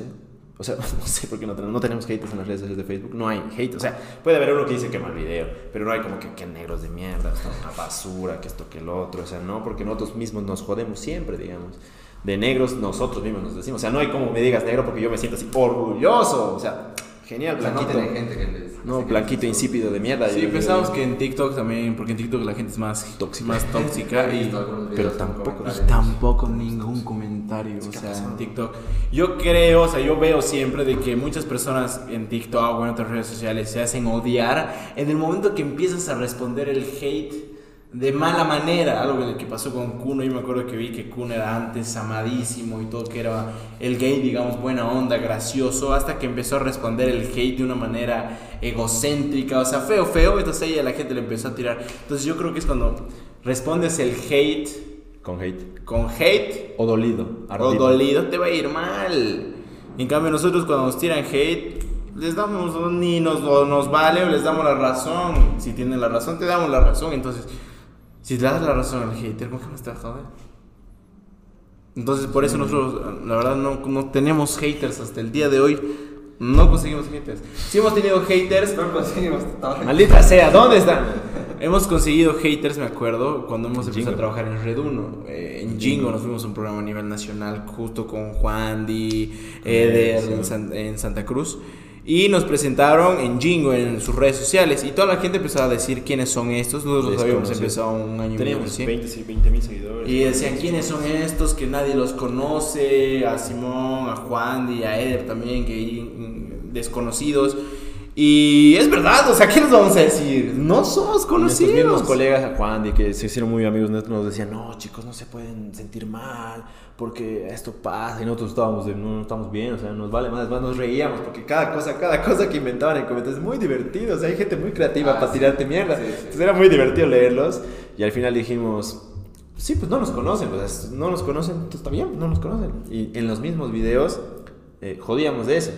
Nos jodían en el principio de desconocidos y en el primer video que lanzamos había una expectativa realidad. Y era expectativa, cuestión de más llegando a Jingo.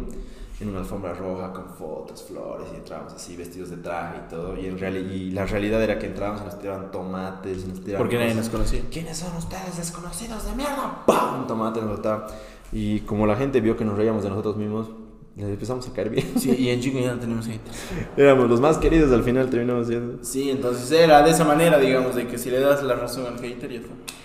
Pierdes. O sea, no, no, no les dices negros de mierda, no, que tú eres un gordo. eh, Ya has cagado, viejo, ya has cagado. La gente te va a seguir haciendo más mierda. Negro, sí, Y con orgullo. ya está. No, pero qué. ¿Y cómo, cuánto tiempo duró eso de la tele que estaban en.?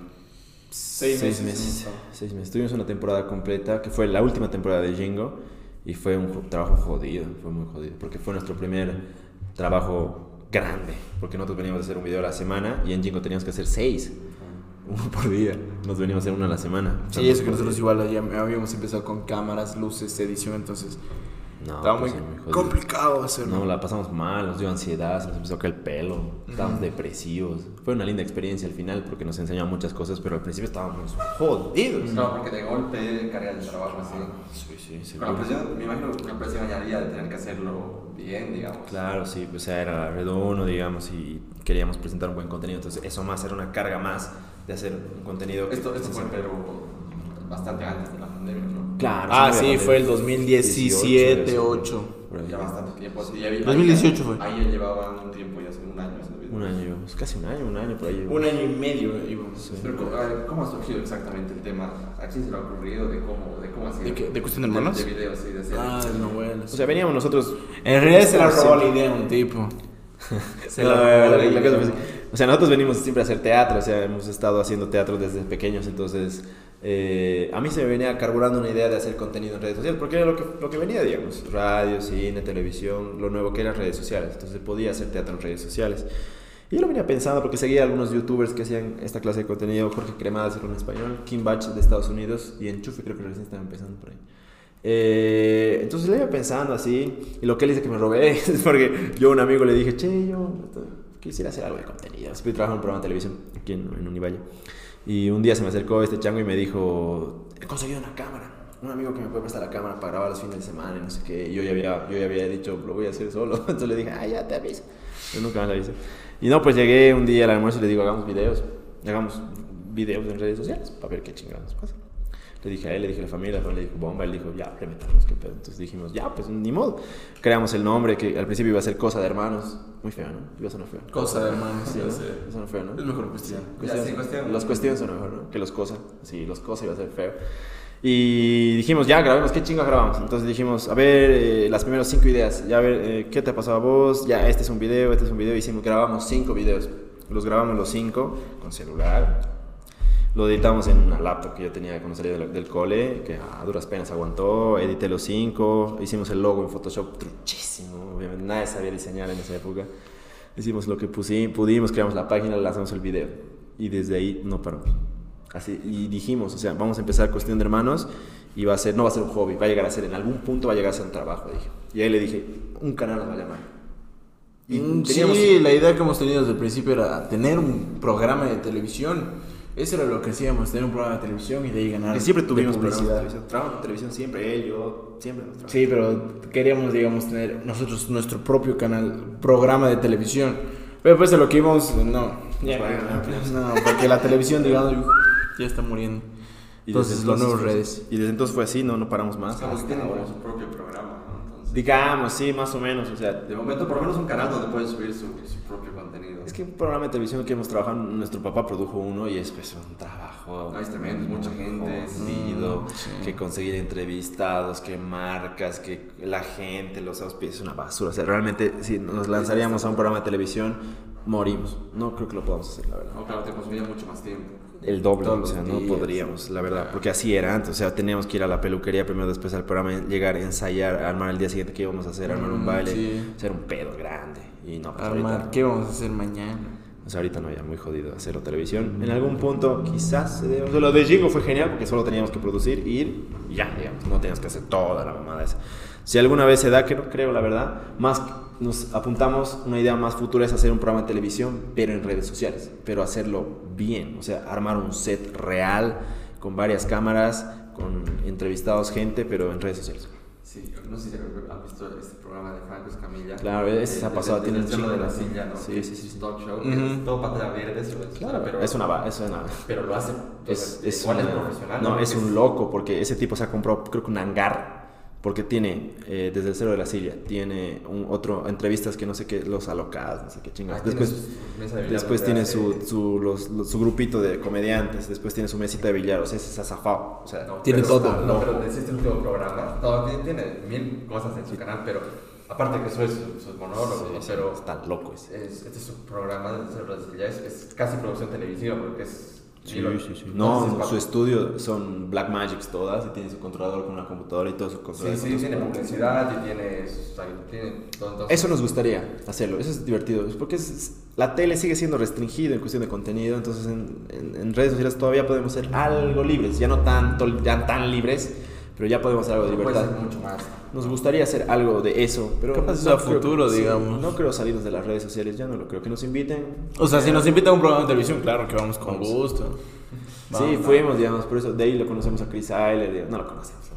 O sea, Porque algo parecido, ¿no? Claro, el factor, Factor X. X. Me acuerdo que los invitaron a un sketch, creo. Sí, supuestamente nosotros fuimos de casting, pero no. No, mamá, nos No. han invitado a Me participar. cantaron una ranchera, me acuerdo. Sí, claro, sí, o sea, nosotros justo primera estábamos- temporada yo la vi. en- Ah, ¿la viste? No, pues justo estábamos, en un show- estábamos con nuestro show y nos llamó, terminó Jingo, o sea, terminó Jingo, a los meses creo que fue, nos llamó eh, la, la que coordinaba Jingo y nos dijo, vénganse a Factor X, ¿qué tienen para hacer?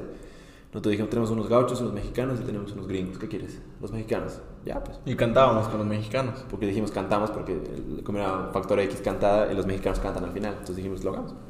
Fuimos a Red Uno aquí en Cocha, le mostramos a él y nos dijo, ya, perfecto, vamos a mandar esto a Santa Cruz y si lo aprueban, vamos. Pasó dos semanas y dijimos, ya no debemos ir. Y nos llamó y nos dijo, va. Nosotros, puta madre, ya, pues ya, jodido. Y no, pues nos fuimos a Factor X y fue, fue un día jodido de grabación, ese jodido. Y ese- 13 horas hemos estado. Solo fue casting, pero imagínate, fueron 13 horas. Porque lo peor era que teníamos que estar vestidos todas las 13 horas, porque nos agarraban aquí y allá, nos llevaban a pasear, hicimos los, las, eh, hicimos los spots O publicitarios, sea, porque, fueron ustedes como... como... Como participantes nos hicieron ver. Porque estuvimos en la casa inclusive, o sea, eh, los participantes vivían en un alquiler, un edificio que es de Red 1 y ahí vivían Claro, o departamentos sea, todos. na- nadie sabía de solo la producción. O... Eh, no, o sea, los mismos participantes de ahí nos decían, Ah, porque Pues nos pues en la casa. Estábamos en la casa con. Todos eran participantes, excepto unos dos que igual los habían llevado. Como, A joder. Sí, sí. Como sí. para que hagan su show, porque después todos eran Y participantes. se ponían a ensayar ahí y cantaban todos bonitos. Decían, chicos, les toquen. Nosotros, no, no cantábamos, ellos venían a joder, o sea, ellos venían a hacer un show. Y no, pues la gente pensaba que nosotros habíamos ido, o sea, a hacer el casting. ver que éramos parti- Claro. que hicimos casting. Y no, pues, mamá, Y no, pues, que íbamos a ir a ganar. el- No, pero eso no se joder. ¿no? Claro. Claro, pero sabíamos que íbamos a estar solo en el casting, sabíamos que nos- no íbamos a seguir las rondas, era obvio. Pero casi la pasamos. Sí, porque- no, y no, pues lo peor es de que Santa Cruz es un calor de la chingada. Y no, pues en el, en el departamento estábamos con puro aire acondicionado. Claro. Pero frío, así. ¡Ah! Y no, pues entradas y salidas yo me jodí la garganta, no podía hablar. Y estaba enfermo, estaba así. Ah, por el frío. Claro, sí, estaba jodido la garganta. Estuve con pastillitas, todo para poder cantar y al final estuvimos todas esas 13 horas y al final entramos a cantar. Pero era todo muy gracioso porque antes de entrar al, al escenario de Factoría X tienen un cuarto como este, digamos, pero todo acústico para ensayar con el director. Y no, pues entraban ahí a cantar, hermoso, bello, y después entrábamos todos y escuchabas muy jodido, ¿no te acuerdas cómo se escuchaba? Escuchabas tu voz. Escuchabas tu voz y escuchabas cada gallito chiquito que hacías, se escuchaba y puta ahí se nos escuchaba Claro, todo a escuchaba. Y el director así de, no es que hemos venido a hacer un show y no es en verdad es mamada. Ah, ya, recién. Fue, fue una experiencia muy divertida. sí. Sí, muy cansador, pero una anécdota de ahí fue que como estábamos todo el día con esa ropa y sudábamos tanto, yo empezaba aheder de las axilas. Y yo estaba con mi restaurante y me ponía así a chacarras, porque imagínate 13 horas. Desde las 5 de la mañana hemos estado hasta las eh, 6 de la tarde. Estaba así, psh, psh, psh, hacía cada rato y puta, seguía, seguía, seguía. Y en esas nos tocaba hacer el show. Puta, hemos entrado, yo me acuerdo, he pasado, hemos pasado así. Yo creo que había una chica. que- hemos pasado. Ella feo, pues ya con mierda, está durísimo. Puta. No, pues vamos, subimos y, cantamos y cantamos. Y yo, pues ya me quiero cambiarme. Terminamos. Y este imbécil se le ocurre ir a abrazar al jurado. que era el Matamba, Chris Seiler. ¿Cómo se llamaba el otro, el rubiecito? ah, es otro cantante igual. Eh, otro cantante. Barba. Ese, Ah, ese, ese. y una chica más. Mayra, sí. Eh, Mayra, se llama Mayra. Mayra González, Ya. Entonces éramos los cuatro, yo y de la nada este Gil nos dice gracias, nos vamos y este boludo va a abrazarles. Yo digo, no, estoy apestando a burro. Entonces voy desde ahí, desde lejitos, me habrán sentido, ¿no? Ya me vale, pero estaba lindo. A ti me fuiste a abrazarles. ¿no? Claro, ¿qué voy a hacer? No. Los fui a abrazar. Otra cosa divertida fue que nos, o sea, nos cortaron. El público estaba encantado. Porque nosotros teníamos que sacar a alguien del público. Así estaba pactado.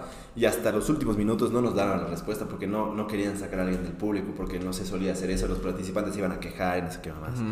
Porque los participantes no sabían que nosotros habíamos ido de show. Al final, y no, si no sacábamos a alguien, estábamos jodidos. No sabíamos, estábamos, capaz sacábamos a alguien del jurado. Pero al final nos dijeron que sí, la sacamos, pero en el, después vimos el, el, el video en la tele y lo censuraron. Ah. ¿Por qué? Porque nos volvíamos gays. Porque, O sea, es a ver, el sketch trataba de que nosotros dos éramos dos mexicanos super machos Muy que iban machos. a enseñar a conquistar a una mujer. Entonces eran super machos así. Y a medida que iba pasando el show, sacábamos una chica del público y la, la idea era conquistarle con quién de los dos se quedaba. Y mientras cantábamos y se lo bailamos, los dos nos mirábamos y nos hacíamos gays. Entonces lo divertido era que la chica la raleábamos y nos empezábamos a ligar entre nosotros dos. Bailábamos. Era eso. Y terminábamos siendo muy gays. Y luego vimos que en el video lo cortaron esa parte porque, oye, razones de tele y sus Claro. mamadas. Entonces, es, pero fue muy bonita experiencia. Fue, la gente le encantó. En redes comentaba la gente, ¿por qué nos siguen? Deberían haber seguido y no sé Sí, qué. está. No sé, y estábamos así de, oh, gracias, qué lindos. Era muy bonitos. A lo mejor una ronda más para hacer otro sketch hubiera estado interesante. Sí, podría haber sido, ¿no? Sí, claro. Podría, Ah, 13 podría- horas más, no, no, que Sí, no. Podríamos haber cantado y todo, pero ha sido muy linda experiencia. Inclusive creo que la, una con la que estaba en nuestro departamento fue la que ganó, llegó a la semifinal, creo. La chica bonita que cantaba Bowl. Sí, sí, llegó, no, llegó no. lejos. Y conocimos ahí en un día gente muy bonita, muy, habían viejitos, mayores, más changuitos que cantaban bien. Fue muy divertido, muy divertido Factor X. Jingo igual fue divertido. O sea, en general las experiencias que hemos tenido en Tere han sido muy divertidas. Qué, bueno, pero han tenido por lo menos experiencia porque al iniciar, como me dicen, han tenido la idea de, de hacer su, su propio programa de tele, pero no, no, no han tenido, pero han tenido experiencias en tele y ahora tienen, bueno, no, no era lo que planeaban tener una productora, crearon sus planes, pero ahora es su fuente principal de ingresos, digamos. Claro, ahora vivimos de eso. Nosotros dijimos, algo va a pasar, pero vamos a ganar de cuestión de hermanos, vamos a vivir de esto. esa, esa idea la tenían clara Sí. Sí. No sabíamos cómo, pero dijimos vamos a vivir de esto. Por eso te digo, la productora no está, la agencia peor. O sea, productora quizás, porque de Claro, la agencia no, no no, tenés no, ni idea. O sea, no Sí, sabíamos. productora no, digo agencia no. O sea, ni se nos pasó No pensaba. Y, y- y fueron llegando. Pues digo, fue muy orgánico. Todo empezó a llegar, empezó a llegar y dijimos, hagamos esto, hagamos esto, podemos hacer esto. Y ahorita tenemos más cosas que igual salen de manera orgánica que al principio decíamos, ni cagando íbamos a tener un restaurante, digamos, vamos a tener, no sé, cosas así que van saliendo o vamos a tener esto, no sé. Son cosas que se van dando y hay que saber aprovecharlas y que nos guste. Por suerte nos gusta lo que hacemos, entonces estamos tranquilos, digamos. en ese de momento tienen esa todavía libertad de hacer lo que quieran y, bueno, hasta cierto punto obviamente, ¿no? Pero... Sí, pero- cansa, o sea, no, llega un punto en que estamos cansados. Por ejemplo, ahorita estamos, de lo que hemos venido de La Paz, estamos muy, muy cansados porque le hemos, qui- 15 videos creo que han sido en total. Mm, sí, yo Paz. hasta las 5 de la mañana una vez así. O sea, hemos hecho 15 videos y, y- y todavía no hemos terminado de editarlos. Entonces llega un momento en el cual estamos muy cansados, fatigados, necesitamos descansar. A veces trabajamos todos los días. Sí, sí, necesitamos- ¿cómo es? O sea, como, claro, como ustedes no tienen horario laboral, digamos, a, a veces Claro. pueden editar hasta la noche, pueden grabar Sí, todo el día. sí, sí. Eh. ¿Cómo, cómo se, se dan vacaciones en el sentido de este- esta semana no hacemos nada? ¿O, o Mm, cómo se A veces hay semanas con menos trabajo. Pero sí, entonces nuestro- podemos estar no tenemos tranquilos. vacaciones hace unos tres años que no tenemos vacaciones, que no viajamos hace mucho, porque justo fines de año es temporada alta para las marcas, entonces quieren más cosas, entonces no nos da para irnos. Y cuando ya queremos irnos en febrero ya están llegando las marcas para seguir trabajando, entonces normalmente no tenemos vacaciones. Esperamos este año darnos algo de vacación. ¿Este año o el próximo? Este año, fin de año, esperamos. Ah, el próximo. El próximo, el en próximo febrero, vamos a dar vacaciones. enero, febrero. Sí, es bueno darse ese espacio porque Es además necesario. nuevas ideas, todo. Sí, todo es necesario, pero es muy complicado. O sea, realmente estamos viendo cómo Rise vamos a hacer, o vamos a tener que adelantar todo el contenido para todas las marcas y para nosotros, para ese mes dejarlo libre y poder. Pero es que tampoco nos da el tiempo para adelantar meses antes. No sabemos cómo Rise lo vamos a hacer. O definitivamente vamos a decir, ¿saben qué? Adiós. No puedo, ni modo. Adiós, nos vamos de vacaciones. Porque llega un punto en el cual nuestro cansancio es físico, pero es más mental. Porque Obvio. estamos muy jodidos de hacer varias ideas y hay veces que ya nos podrimos y, y salen videos que no nos gustan y al final no salen a la, a la luz. Mm. Entonces es, es complicado. Claro, y quedarse hasta tarde es normal. No sé si has visto la historia de Ray, se quedó hasta las 5 de la mañana. Sí, ayer entonces, ah, ayer, se quedó hasta las 5. Hay veces que yo igual me quedo hasta las 3. O nos quedamos grabando hasta las 2. Una vez hemos grabado en Rostro hasta las 4 y media de la mañana. Grabación. Grabación. Sí, no, Y postproducción igual, diseño, edición, entonces es, un- es una carga jodida y nos gusta, de todas maneras, pues como trabajo, todo trabajo, ¿no? Te gusta, pero también te exige mucho, entonces estamos en eso. Por suerte nos gusta nuestro trabajo, nos, va- nos está yendo bien, a- a- ma- digamos a nuestro parecer, y, y esperamos seguir, pero es necesario darte tu tiempito de vacación. No, y como les decía hace rato, qué, qué bueno que ese sea el problema de tener Mucho trabajo. Eh, no, sí, porque al final, como eh, no falta el trabajo, sino es, es- está, Está sobrando bien, el trabajo. Está bien, está bien, sí.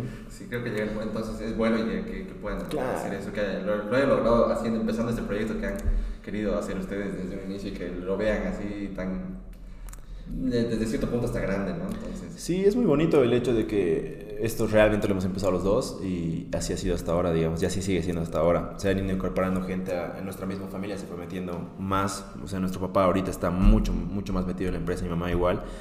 Eh, los que trabajan con nosotros, la gente, todo se ha ido metiendo más y realmente se ha hecho una bolita en la cual ya se ha vuelto algo mucho más eh, rígido. Ahorita nosotros somos una empresa, tenemos NIT, damos todas estas cosas, entonces ya sí establecido como una empresa.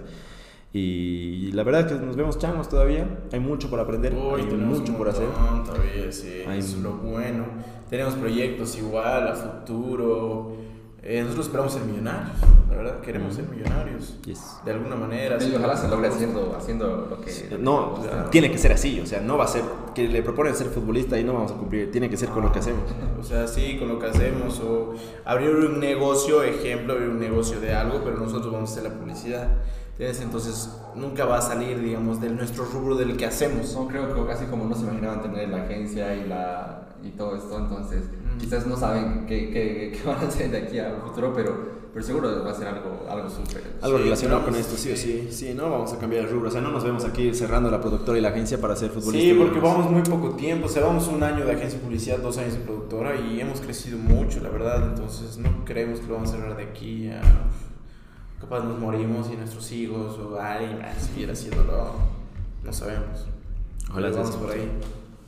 Eh, no, buenísimo. Y estos días que han estado ocupados, porque yo, les dije para el lunes. Nos dijiste el viernes. Claro, me dice, sí, no puedo miércoles a las 8, tengo ese espacio en mi agenda. No, y les agradezco porque entre tantas cosas se han dado este tiempo de venir a charlar un sí, claro, seguro. Nos gusta hablar.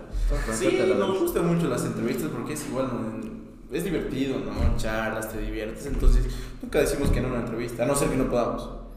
Pero después, o sea, nos gusta mucho estar en charlas, eh, hacer conocer lo que hacemos, dar consejos, entonces nos gusta mucho. te relaja. Me encanta esta charla, no solo para mí, porque me encanta, aprendo muchísimo de todos los invitados que he tenido. Seguro. Eh, me inspiro a escucharlos y creo que ha pasado con todos los invitados, ¿no? Y por eso también les, les he dicho, porque no, no sé al final qué va a resultar en las charlas, pero pero ahora resultó muy interesante, hay muchos puntos que, que, que no sabía y que no conocía, pero que ya se, le hace a uno pensar y espero a la gente que escuche, que los escuche también, también le haga pensar algo, ¿no? que se animen a hacer algo después de, de, ver que se han iniciado grabando con un celular y una idea de hacer videos. Es que todos han empezado así, o sea, en todo rubro empiezas así, o sea un panadero empieza con haciendo un pancito y después empieza haciendo 6000 tipos de panes. Entonces es normal, o sea, las cosas son así, las cosas se tienen que dar así. Entonces yo no creo mucho cuando viene un tipo y, me dice, me voy a comprar una cámara y unas luces y voy a empezar a grabar. Yo, no, lo tienes que empezar con lo básico, digamos, para que vayas creciendo. Porque si empiezas con una cámara red y un NTG2, mm, aunque tengas eso y no lo sabes usar y no sabes cómo que hace tu creatividad, no te va a servir de nada, vas a perder. Ah, tienes que empezar manejando una peta para que después manejes un Lamborghini. Claro, porque ustedes ya tenían con la idea, o tienen una, vida teatral, artística, digamos, y ya tenían la idea de hacer, de plasmar eso en el video, entonces ya las herramientas son un complemento que va a ayudar a, a realizar todo eso, ¿no? Sí, y, un consejo que siempre damos es invertir. es muy importante invertir. Porque nosotros desde el primer peso que nos ha llegado, primer peso invertido, nosotros el primer sueldo que nos ha llegado de, Jingo, que no era mucho, dijimos el 95% va a ir para nuestra nueva cámara y nosotros vamos a vivir con 200 pesos al, al mes. Suficiente y es hasta ahora es así. Tú puedes revisar eh, todo lo que vamos comprando y es con plata de que hemos trabajado y lo ponemos y es a la de Dios, porque si no funciona, carcamos. Nos quedamos bueno que su mismo trabajo haga que su propio trabajo crezca en profesionalidad, en herramientas. Y eso, y eso, es, y eso, es en, y eso es en todos. Tenemos colegas que ganan muy bien, muy buen dinero y se terminan comprando un auto, o sea Claro, hay que saber en qué momento. ¿no? Sí, sí, sí, porque vemos así de mucha gente, no necesariamente lo que hacemos. Todo el dinero que llega no lo invierten para que su negocio crezca. Invierten en lo su vida. para fiestas, lo invierten para casa. auto, casa y todo, entonces no crece. Y a nosotros nos ha pasado eso. Hemos visto en todos lados. O sea, yo creo que somos los únicos en Bolivia que trabajan con buena producción nuestra. Porque, hay otros creadores que trabajan con productoras externas, pero la productora aquí es nuestra, digamos. O sea, nosotros en, en, plan, digamos, de, de sketches cómicos en, en Facebook. No. creo, o sea, si hay, no... No los conocemos. Pero no, nosotros invertimos y llega un punto, o sea, que hay que saber esperar, ¿no? Llega un punto en el que ni modo, me ha llegado 100 pesitos y mi micrófono cuesta 90, ni, ni modo, o sea, lo compro y va a llegar un proceso en el cual con el tiempo va, vas a poder decir, ah, ya tengo el dinero para comprar esto, me puedo dar un gustito. Que en nuestro caso es comer. Sí, Porque pueden podrás ver, los únicos gastos que hemos hecho han sido en entretenimiento, en cuestión de. Nos hemos mudado, nos hemos ido a otra casa. Eso ha sido una, una inversión nuestra. Y, y ya. Sí, digamos, Sí, celulares, que yo me compré un celular nuevo, eh, comida, el digamos. tele, Cosas así. pero digamos. después así, cosas grandes como autos. Eso Todavía no nos van a ver con autos a nosotros. Con nuestro O sea, estamos en. Sí, punto pues con- preferimos comprarnos una buena compu, ¿no? Como las que has visto. O sea, en dos meses hemos comprado dos compus. En un mes hemos comprado dos compus. Así porque, Entonces, porque necesitamos. porque ya hemos crecido, entonces necesitamos compus. Entonces preferimos comprarnos compus a un auto. Claro, de momento, obviamente saben que eso va a hacer que, que crezca, que Ah, pues, puedan sí. hacer mejor trabajo, más rápido, O entonces... sea, un auto ahorita, ¿de qué chingados va a servir? Para pintear. Claro, y eso... O sea, no, no sirve de nada, no me va a generar nada pintear, a menos que me salga de taxista, ¿no? Con mi auto pintudo, pero no. En cambio, una computadora sabes que nos va a hacer rendir. Ahorita nos queremos comprar otra cámara porque sabemos que nos va a hacer rendir. Ah, sí. Hay que ahorrar, invertir, comprar, ni modo. Y lo bueno es que no nos duele. Pasa algo que nos duele ir a comer algo que cuesta 300 bolivianos, nos duele. Pero comprar una cámara que es buena y decimos ni modo, no nos duele. O sea, eso es algo que también hay que aprender, de que no te duelen las inversiones. Claro, es- es- a, veces, a veces incluso se tiene que sacrificar, ¿no? Porque en, en su caso ya generan, pero al inicio a veces hasta, hasta sacrificar de... Es que nosotros, Ale, nunca hemos tenido una vida así de, uy, nosotros somos felices comiendo en el correo hasta ahora. O sea, al principio nosotros eh, comíamos tranqui, no, no, no nos íbamos al Suiza, Rodicio, esas mamadas, no, nosotros nunca nos ha gustado, o sea, no. Nosotros seguimos eh, como nuestro estilo de vida normal, entonces como teníamos que invertir, nosotros no nos afectaba en nada, digamos, y hasta ahora. O sea, nosotros somos felices yéndonos a comer al correo, tranquis, 10 pesitos de una hamburguesa, felices. Por más que podemos irnos a, a y estas mamadas, no vamos porque decimos, no nos interesa, digamos. Entonces, no nos ha llegado a doler ni afectar las inversiones porque nuestra vida siempre ha sido sencilla. Nada más. Yo hablaba, eh, un episodio que todavía no ha salido, que, que está ahí en espera porque estoy planeando hacer algo con, con un debate religioso. Está bueno, sí, bueno. Sí, sí, entonces, pero va a salir el episodio después de eso. Pero hablaba con esta persona que se dedica a la fotografía, es fotógrafo y teólogo, y, Mm, y me decía pues que, que, a veces, entonces, el, que a veces lavar carros un día, pero que te- le, va, a- le va a servir para comprarse su cámara para sacar hacer. fotos, no, no, no le resulta un, un pesado, lo hace hasta con gusto, ¿no? Entonces, Buenísimo. Entonces creo que por ahí va, ¿no? De, a, veces te toca renunciar a ciertas cosas, pero si sabes que vas, más para hacer lo que te gusta, que eso es... Sí, hay que ser orgulloso. O sea, yo he sido mesero. Orgulloso, a mí me encantó ser mesero. Aprendía mucho a hablar con la gente, genial. Eh, él y yo hemos trabajado de niños en la escuela, que teníamos, ¿sabes? Debes saber, vendíamos eh, cosas en la escuela, no sé si estabas en esa época. Eh, Vendíamos pastel, pastel. gelatinitas, esas mamadas. Eso era nuestro negocio. Y nosotros, yo, yo he llegado a ganar 80 dólares en un día. Yo era como el niño, o sea. He trabajado de liner en, en, en, una, en una agencia de, de- de- de viajes, sea, digamos. eh, tú, era, tú vendías los pasteles, tú ganabas. Sí, claro. O sea, yo, yo y él íbamos al mercado. O sea, yo hice primero porque era muy pequeño. Luego yo crecí y él entró al mismo negocio de los pasteles. Y no, era ir a la cancha a comprar los pasteles. Era llegar a hacer los pasteles. Era hacer las gelatinas, hacer los refrescos. O sea, todo era... Nuestros papás no hacían nada. Había que ir a limpiar la mesita. O sea, hemos ido aprendiendo con estas bueno. cosas desde peques. O sea, y siempre nos hemos comprado Sí. nuestras cosas. Todos nos hemos comprado nosotros. Sí, siempre hemos, siempre hemos sido así, digamos, de, de poder comprar nuestras cosas. eh, no nos gustaba mucho pedir dinero a nuestros papás, lo cual no está mal, pero digamos, con nosotros no iba mucho de pedirles dinero y todo. Y ya, o sea, hace, no sé, unos 4 o 5 años, eh, no Nos pedimos nada. Bueno, nada, absolutamente nada. Sí, ahorita tenemos ya 20, 25 años, entonces no les pedimos. Pero no está mal, digamos, es porque nosotros no, no nos gustaba pedir dinero, pero al día de hoy, digamos, ya, Ya ya, no ya no pedimos dinero. Obviamente que a veces nuestro- no- mi mamá, digamos, nos da el almuerzo, ¿no ve? O a veces nos invita a cenar o nos compra una polera. Pero Claro, eso- eso también. siempre. Pero nosotros Pero en general, no- o sea, nosotros también, digamos, salimos a comer, les compramos cosas. Pero qué lindo llegar a ustedes, poder invitar a algo. Es, es- No, y es muy placentero, o sea, Sí, darle a tus papás sí. cosas cuando ellos están dando mucho No, es claro. muy placentero. Eh, nosotros eh, había un pesar de la familia de, de irnos a un lugar pequeño para poder invertir, en una casa pequeña, y nosotros con Remy dijimos, no, les vamos a dar una buena casa a ustedes muchachos. Entonces nos hemos ido a la casa en la que estamos ahora, que están más cómodos. No te digo que es puta enorme, porque mis hermanos no tienen cuarto, están en un pasillo. pero, pero, digamos, nos ha gustado a nosotros y dijimos, ahí nos vamos a ir Sí, compramos una lavadora y una tele. Compramos una lavadora, una pueden tele. tener ahí su propia sala de computadora. Claro, y ahí arriba- Sí, pues ahí Es como su... ahí está la noticia que nos tenemos que ir. Hemos comprado una lavadora, dijimos, no hay lavadora, se arruinó la lavadora. Lavadora, vamos a comprar una lavadora. Fuimos a comer a nuestra mamá y le compramos su lavadora.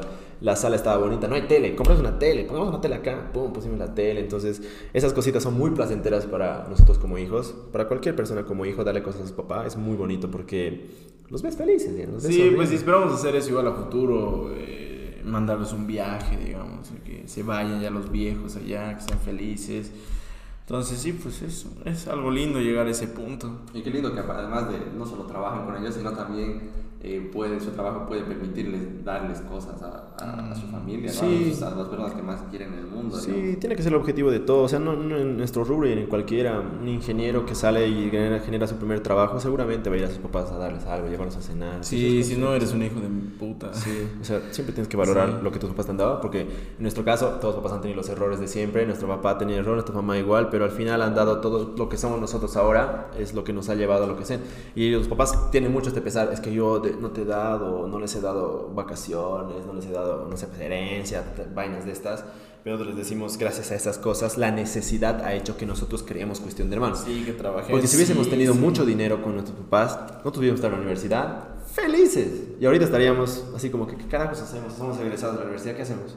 Entonces, como había la necesidad de nosotros de generar algo de dinero, dijimos, cuestión de hermanos. Mm. Entonces, gracias a esa necesidad que había al principio de que nuestros papás no tenían, pues ahora tienen, porque esa necesidad ha sido algo parte de lo que ha pasado. Sí, hombre, justo me acabo de acordar que yo de changuito, o sea, no quería pedirles plata y buscaba este en YouTube, ¿cómo puedo ganar plata? Así que pues se puede ganar dinero. Y no, pues ahora, ahora estoy feliz, pues estoy tranqui, tengo mi, mi dinero, y me compro mis cosas, si quiero viajar, puedo viajar. No, no, no lejos, ¿no? todavía no- todavía no voy a gastar mil dólares en un viaje a Dubai, ¿no? No, imposible. Aquí nomás. Entonces, eh, estamos felices. Tranquilos, el estilo de vida que hemos tenido desde pequeños, que nos han inculcado nuestros papás, siempre hemos sido personas humildes, tranquilas. Hasta ahora no, no hemos tenido ningún así lujazo de decir, ¿no? nosotros seguimos comprando ropas en la cancha, felices, comiendo en, un- en la, en la kiosquito de la esquina, felices. Sí, no no lo vamos a cambiar, la verdad, no creen, no nos vemos. Como nos ves, así vamos a todo lado. No nos vas a ver de traje porque nos queremos ver exitosos y te vamos a venir aquí de traje Luis Butón y mamadas así. Nah. Todo lado siempre seguimos siendo, seguimos siendo las mismas personas. Pues yo escuchaba a un, no me acuerdo su nombre, un millonario famoso que decía que no quería dejarles nada de herencia a sus hijos para, Sí, Bill Gates. para que Para que ellos no lo crean. escuché de él, pero a lo mejor él también lo dijo. Él también lo. Eh, y creo que me parece genial ese pensamiento porque, claro, a veces puede ser por necesidad, pero, pero claro, cuando lo fuerzas a decir, no te voy a dejar nada más que mi- la educación y todo lo que, y, y- y mi apoyo, ¿no? Pero, Sí. Pero tú tienes que ganar de tus cosas. Creo que, creo que eso hace mucho porque cuando das mucho sin que la persona haga para, no, no lo valoran. ¿no? Es que si tienes Sí, todo. ¿qué vas a buscar? Si ya tienes todo, tienes Exacto. todo el dinero del mundo, ¿qué necesitas? Nada. Entonces, ¿qué vas a hacer? Nada, güey, no necesitas nada. Entonces, por eso todos los grandes empresarios, futbolistas, todas las personas han nacido de la miseria. Porque han tenido la, que escalar una montaña para llegar a lo que son y esas personas valoran lo que tienen. Yo tenía un amigo que le robaban su celular y él, ah, me han robado, al día siguiente llegaba uno. A mí me han robado mi celular y he semanas, meses, me ha dolido en el alma porque yo he pagado ese celular con mi trabajo de niño. Entonces, es saber valorar esas cosas y, y es importante, o sea, no, no va por el dinero. A, a- a Donald Trump le han dicho te voy a dar un millón de dólares, que joder es un millón de dólares, pero al- con ese millón ha hecho cientos de millones. O sea, no va por el dinero, va por lo que tú puedas hacer con lo que tienes, nada más. Sí, sí. Cuando siempre se trata de ir a buscar algo, ¿no? Porque la motivación no es llegar a algo, a tenerlo, a llegar a tener los millones, sino si ya los tienes, ¿qué haces? ¿no? Sino es, es siempre buscar Sí. hacer algo más. Es que no todo pasa por no, No, para nada. todo tiene que pasar por el dinero. Porque varias personas que, que inician este rubro es, quizás es porque dicen Auronplay, Luisito Comunica, Rubius, millonarios, con lo que salió de Twitch, Ay, son millonarios, entonces empezar en esto, ¿no? Pues, es imposible llegar a eso, siempre tienes que trabajar y perder dinero, o sea, nosotros hemos perdido dinero, teníamos que comprar otro celular, que raro, o sea, no, no va por el dinero y en un punto llegas en el cual eh, la satisfacción de lo que puedes hacer y lo que te gusta vale mucho más. Evidentemente el dinero es importante, no vamos a decir que no, pero llega a ser un- algo que se va mediando con lo que te gusta hacer, Sí, creo que es más satisfactorio todo el poder vivir de lo, de lo que haces. de lo, Sí. de lo que te gusta, de, lo, de tu talento, poder, poder sentir que tu trabajo vale algo y que hace felices a otros, no sé, y que solo el dinero, ¿no? Pues te dijeran, te doy, te pago el doble, pero no haces nada, no, no, estarías triste, deprimido sin, sin sentir que estás haciendo algo, digamos, entonces... Es, es que es como cuando, no sé, pues tú tienes una bicicleta que es gigante ya no necesitas más, digamos, es como que lo naturalizas, digamos, a ti te gusta la Coca-Cola y tienes Coca-Cola en tu ladera todos los días, entonces ya no le das importancia a esa cosa, te vale madres. Lo mismo pasa con los millonarios, tienen tanta plata que ya no les importa el dinero. Claro, porque el dinero en sí no, no se busca, el dinero se busca, es un medio para algo. Sí, y si no tienes, ya tienes todo, o sea, Sí, digamos. Y Sí, no- qué feo, ¿no? Es, es- es No me feo. gustaría ser hijo de un millonario. Es, como que sí, no- pues, no tu vida está todo, ¿qué vas a resuelta. Tu vida está resuelta y no tienes retos para hacer cosas. Y eso es lo que nosotros nos ha llevado a, a, ser cuestión de hermanos. Claro, al si no- muchas veces ese- esas situaciones hacen que tu creatividad igual salte, ¿no? ¿Qué vamos a hacer? es que sí, sí, me sí, estoy algo, sí, algo que decíamos era de que pueden haber muchos genios, hijos de millonarios, que no saben que son buenos para algo porque no necesitan hacerlo. Puede ser un, un- el hijo de Messi, por ejemplo, puede ser un genio empresario, Pero no lo va a hacer. pero no lo va a hacer porque no lo necesita. ¿No ve? Entonces, si fuera un niño, digamos, que no tiene tanto dinero y decide ser empresario, ahí se va a dar cuenta que es un puto crack para las empresas. Entonces, eso, eso digamos, uno se da cuenta también en que es bueno cuando tiene la necesidad de hacer Creo que algo. esos dos puntos son como, como que te joden, el tenerlo todo sin hacer nada, digamos. Es como no tenerlo nada. No y no tener tener nada. nada sí, tam- tam- sí. también te, te imposibilita muchas cosas, ¿no? Sí, hay que vivir de ambiciones. O sea, nosotros nuestra primera ambición era una cámara. Y la hemos trabajado hasta lograrla. Mm. Después así la primera computadora, porque yo editaba en una laptop que era una basura, ya no llegó, murió esa laptop. Y dije, necesitamos una computadora. Entonces a base de ambición dijimos computador. Y así con todo, o sea, de chiquitito vas creciendo. Sí, escalas, cada vez quieres cámaras mejores, más grandes, más Sí, caras. exacto, justo, justo lo hablaba en mi primer episodio con, con Chris Heidel y decían, realmente no quieres conseguir el éxito, quieres tener algo por qué luchar, el siguiente objetivo, la siguiente cosa, ¿no? Eso es lo que te mantiene vivo y deseando que haya algo, o sea, el deseo al final es desear cosas, Sí. ¿no? No tanto conseguirlo, el, el éxito, la plata, el, el objeto, no sé, cualquier cosa, entonces. Y todos te van a decir lo mismo. O sea, todas las personas Sí, dicen lo exacto. mismo, pero no llegas a creer. Es como cuando te dicen, vas a extrañar el colegio. Y cuando estás en el colegio dices, mamada, huevo, no voy a extrañar el colegio. Y, y, y a mí extraño el colegio. A él pregúntale igual. Lloro. Porque en el colegio has vivido cosas muy lindas, pero cuando estás en ese momento del colegio dices que se termine esta Sí, mierda, ¿quieres que se termine? No. Es lo mismo ¿Por qué se todo. terminó? Es lo mismo en todo. O sea, Sí, cuando a veces dices- cuesta valorar las etapas. por eso la gente dice, no, es que cuando tengas el éxito ya no importa y ya, la verdad, no quisiera ser famoso porque me tengo que esconder de la gente. Lo que dicen todos los famosos de Hollywood, ¿no ve? Y tú dices aquí como mortal, ¿cómo putas puedes decir eso de que te quieres esconder de la gente, pero hasta que el momento en que lo vivas ahí recién vas Claro, a decir... hasta que no entiendas que ir al cine a- o, a, o a ir de compras, no puedas hacer eso porque te acosan, porque no te... Y tú como mortal dices, yo puedo decir, es que me encantaría a mí que me acosen en el mercado, digamos, Claro, y me pidan fotos. imagínate vivir. Piden las fotos, eso es hermoso, ¿cómo vas a decir que no? O me suicido, tiene todo el dinero del mundo, ¿cómo te has podido suicidar si eres millonario?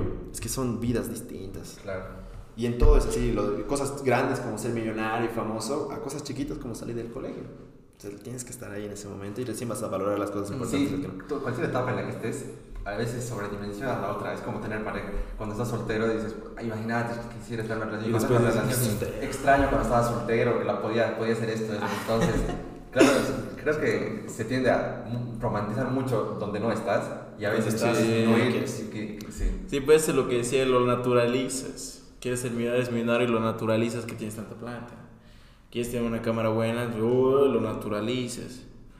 Va por ahí, tienes novia, lo naturalizas, tienes novia, quieres volver a estar soltero. Y hay personas que no Entonces, sí. valoran su punto en el que están y están jodidos. O sea, vos puedes decir ahora, mierda, quisiera estar, no sé, pues en México haciendo otras cosas. Pero hay personas que están abajo tuyo que dirían, mierda, el Alejandro tiene su podcast, carajo, yo igual quisiera hacer lo mismo. Pero tú puedes estar diciendo no y no valoras el momento en el que estás, digamos, ahorita. Y eso es jodido. Eso es muy jodido. A la gente le pasa. Hay personas, tenemos una amiga que ella es muy buena en actuando y ha estudiado algo que no, no le gustaba y estaba trabajando de eso y llega un punto en el cual el problema de la edad, aunque no es vieja, dice no he hecho nada de mi vida. Pero vos la ves y dices, eres la jefa de esto en una empresa, eres esto, tienes una casa, tienes un edificio que es tuyo, ¿cómo putas te quejas? Es que no lo ves, pues no, no, no, no, no analizas el momento en el que estás. Claro, además, si dices que le gustaba actuar, Claro. ca- capaz ahí quiere... Sí, sí, y lo puede hacer, o sea, y lo sigue haciendo, o sea, lo sigue actuando, y sigue actuando. El problema de la edad, todas estas vainas, el problema de edad, no tener presupuesto ni capital, eh, pasa a todos y hay gente que se lo toma muy a pecho y dice, no, es que no puedo ser youtuber porque no tengo una cámara.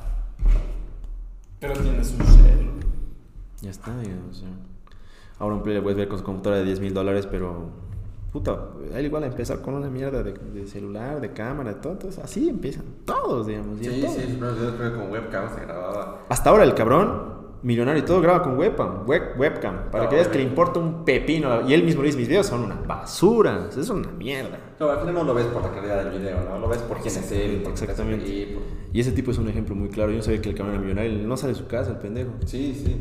O sea, tienes a No tiene nada. que tiene plata Puta, el tipo se está llenando de Y que plata, tiene sí. una marca de tequila y, tiene, y se ha comprado una casa en Y lo ves ahora en Play. Y, no, y hasta el final. Que no hace nada. Pero Que él dice, me despierto, me baño, como, hago streams, vuelvo a mi cama y me duermo. Es que imagínate que él siendo millonario es feliz con ese estilo de vida. Genial. Hay mucha gente que, no, que tiene ese estilo de vida. Sí, sí, sí, genial. o ese sea. estilo de vida es muy alcanzable, la Por verdad. eso, eso, eso del dinero no te tiene que cambiar. Él ha vivido así, así de vago, siempre. Vago, entre comillas, ¿no? El hecho de no salir. No, claro. Y ahora siendo millonario, sigue siendo esa misma persona. Entonces no ha cambiado. Pero hay gente que se, se desborda y dice, no, puta, ahora voy a estar de traje y voy a andar en puro Lambo y mamadas así. Y ahí la cagaste.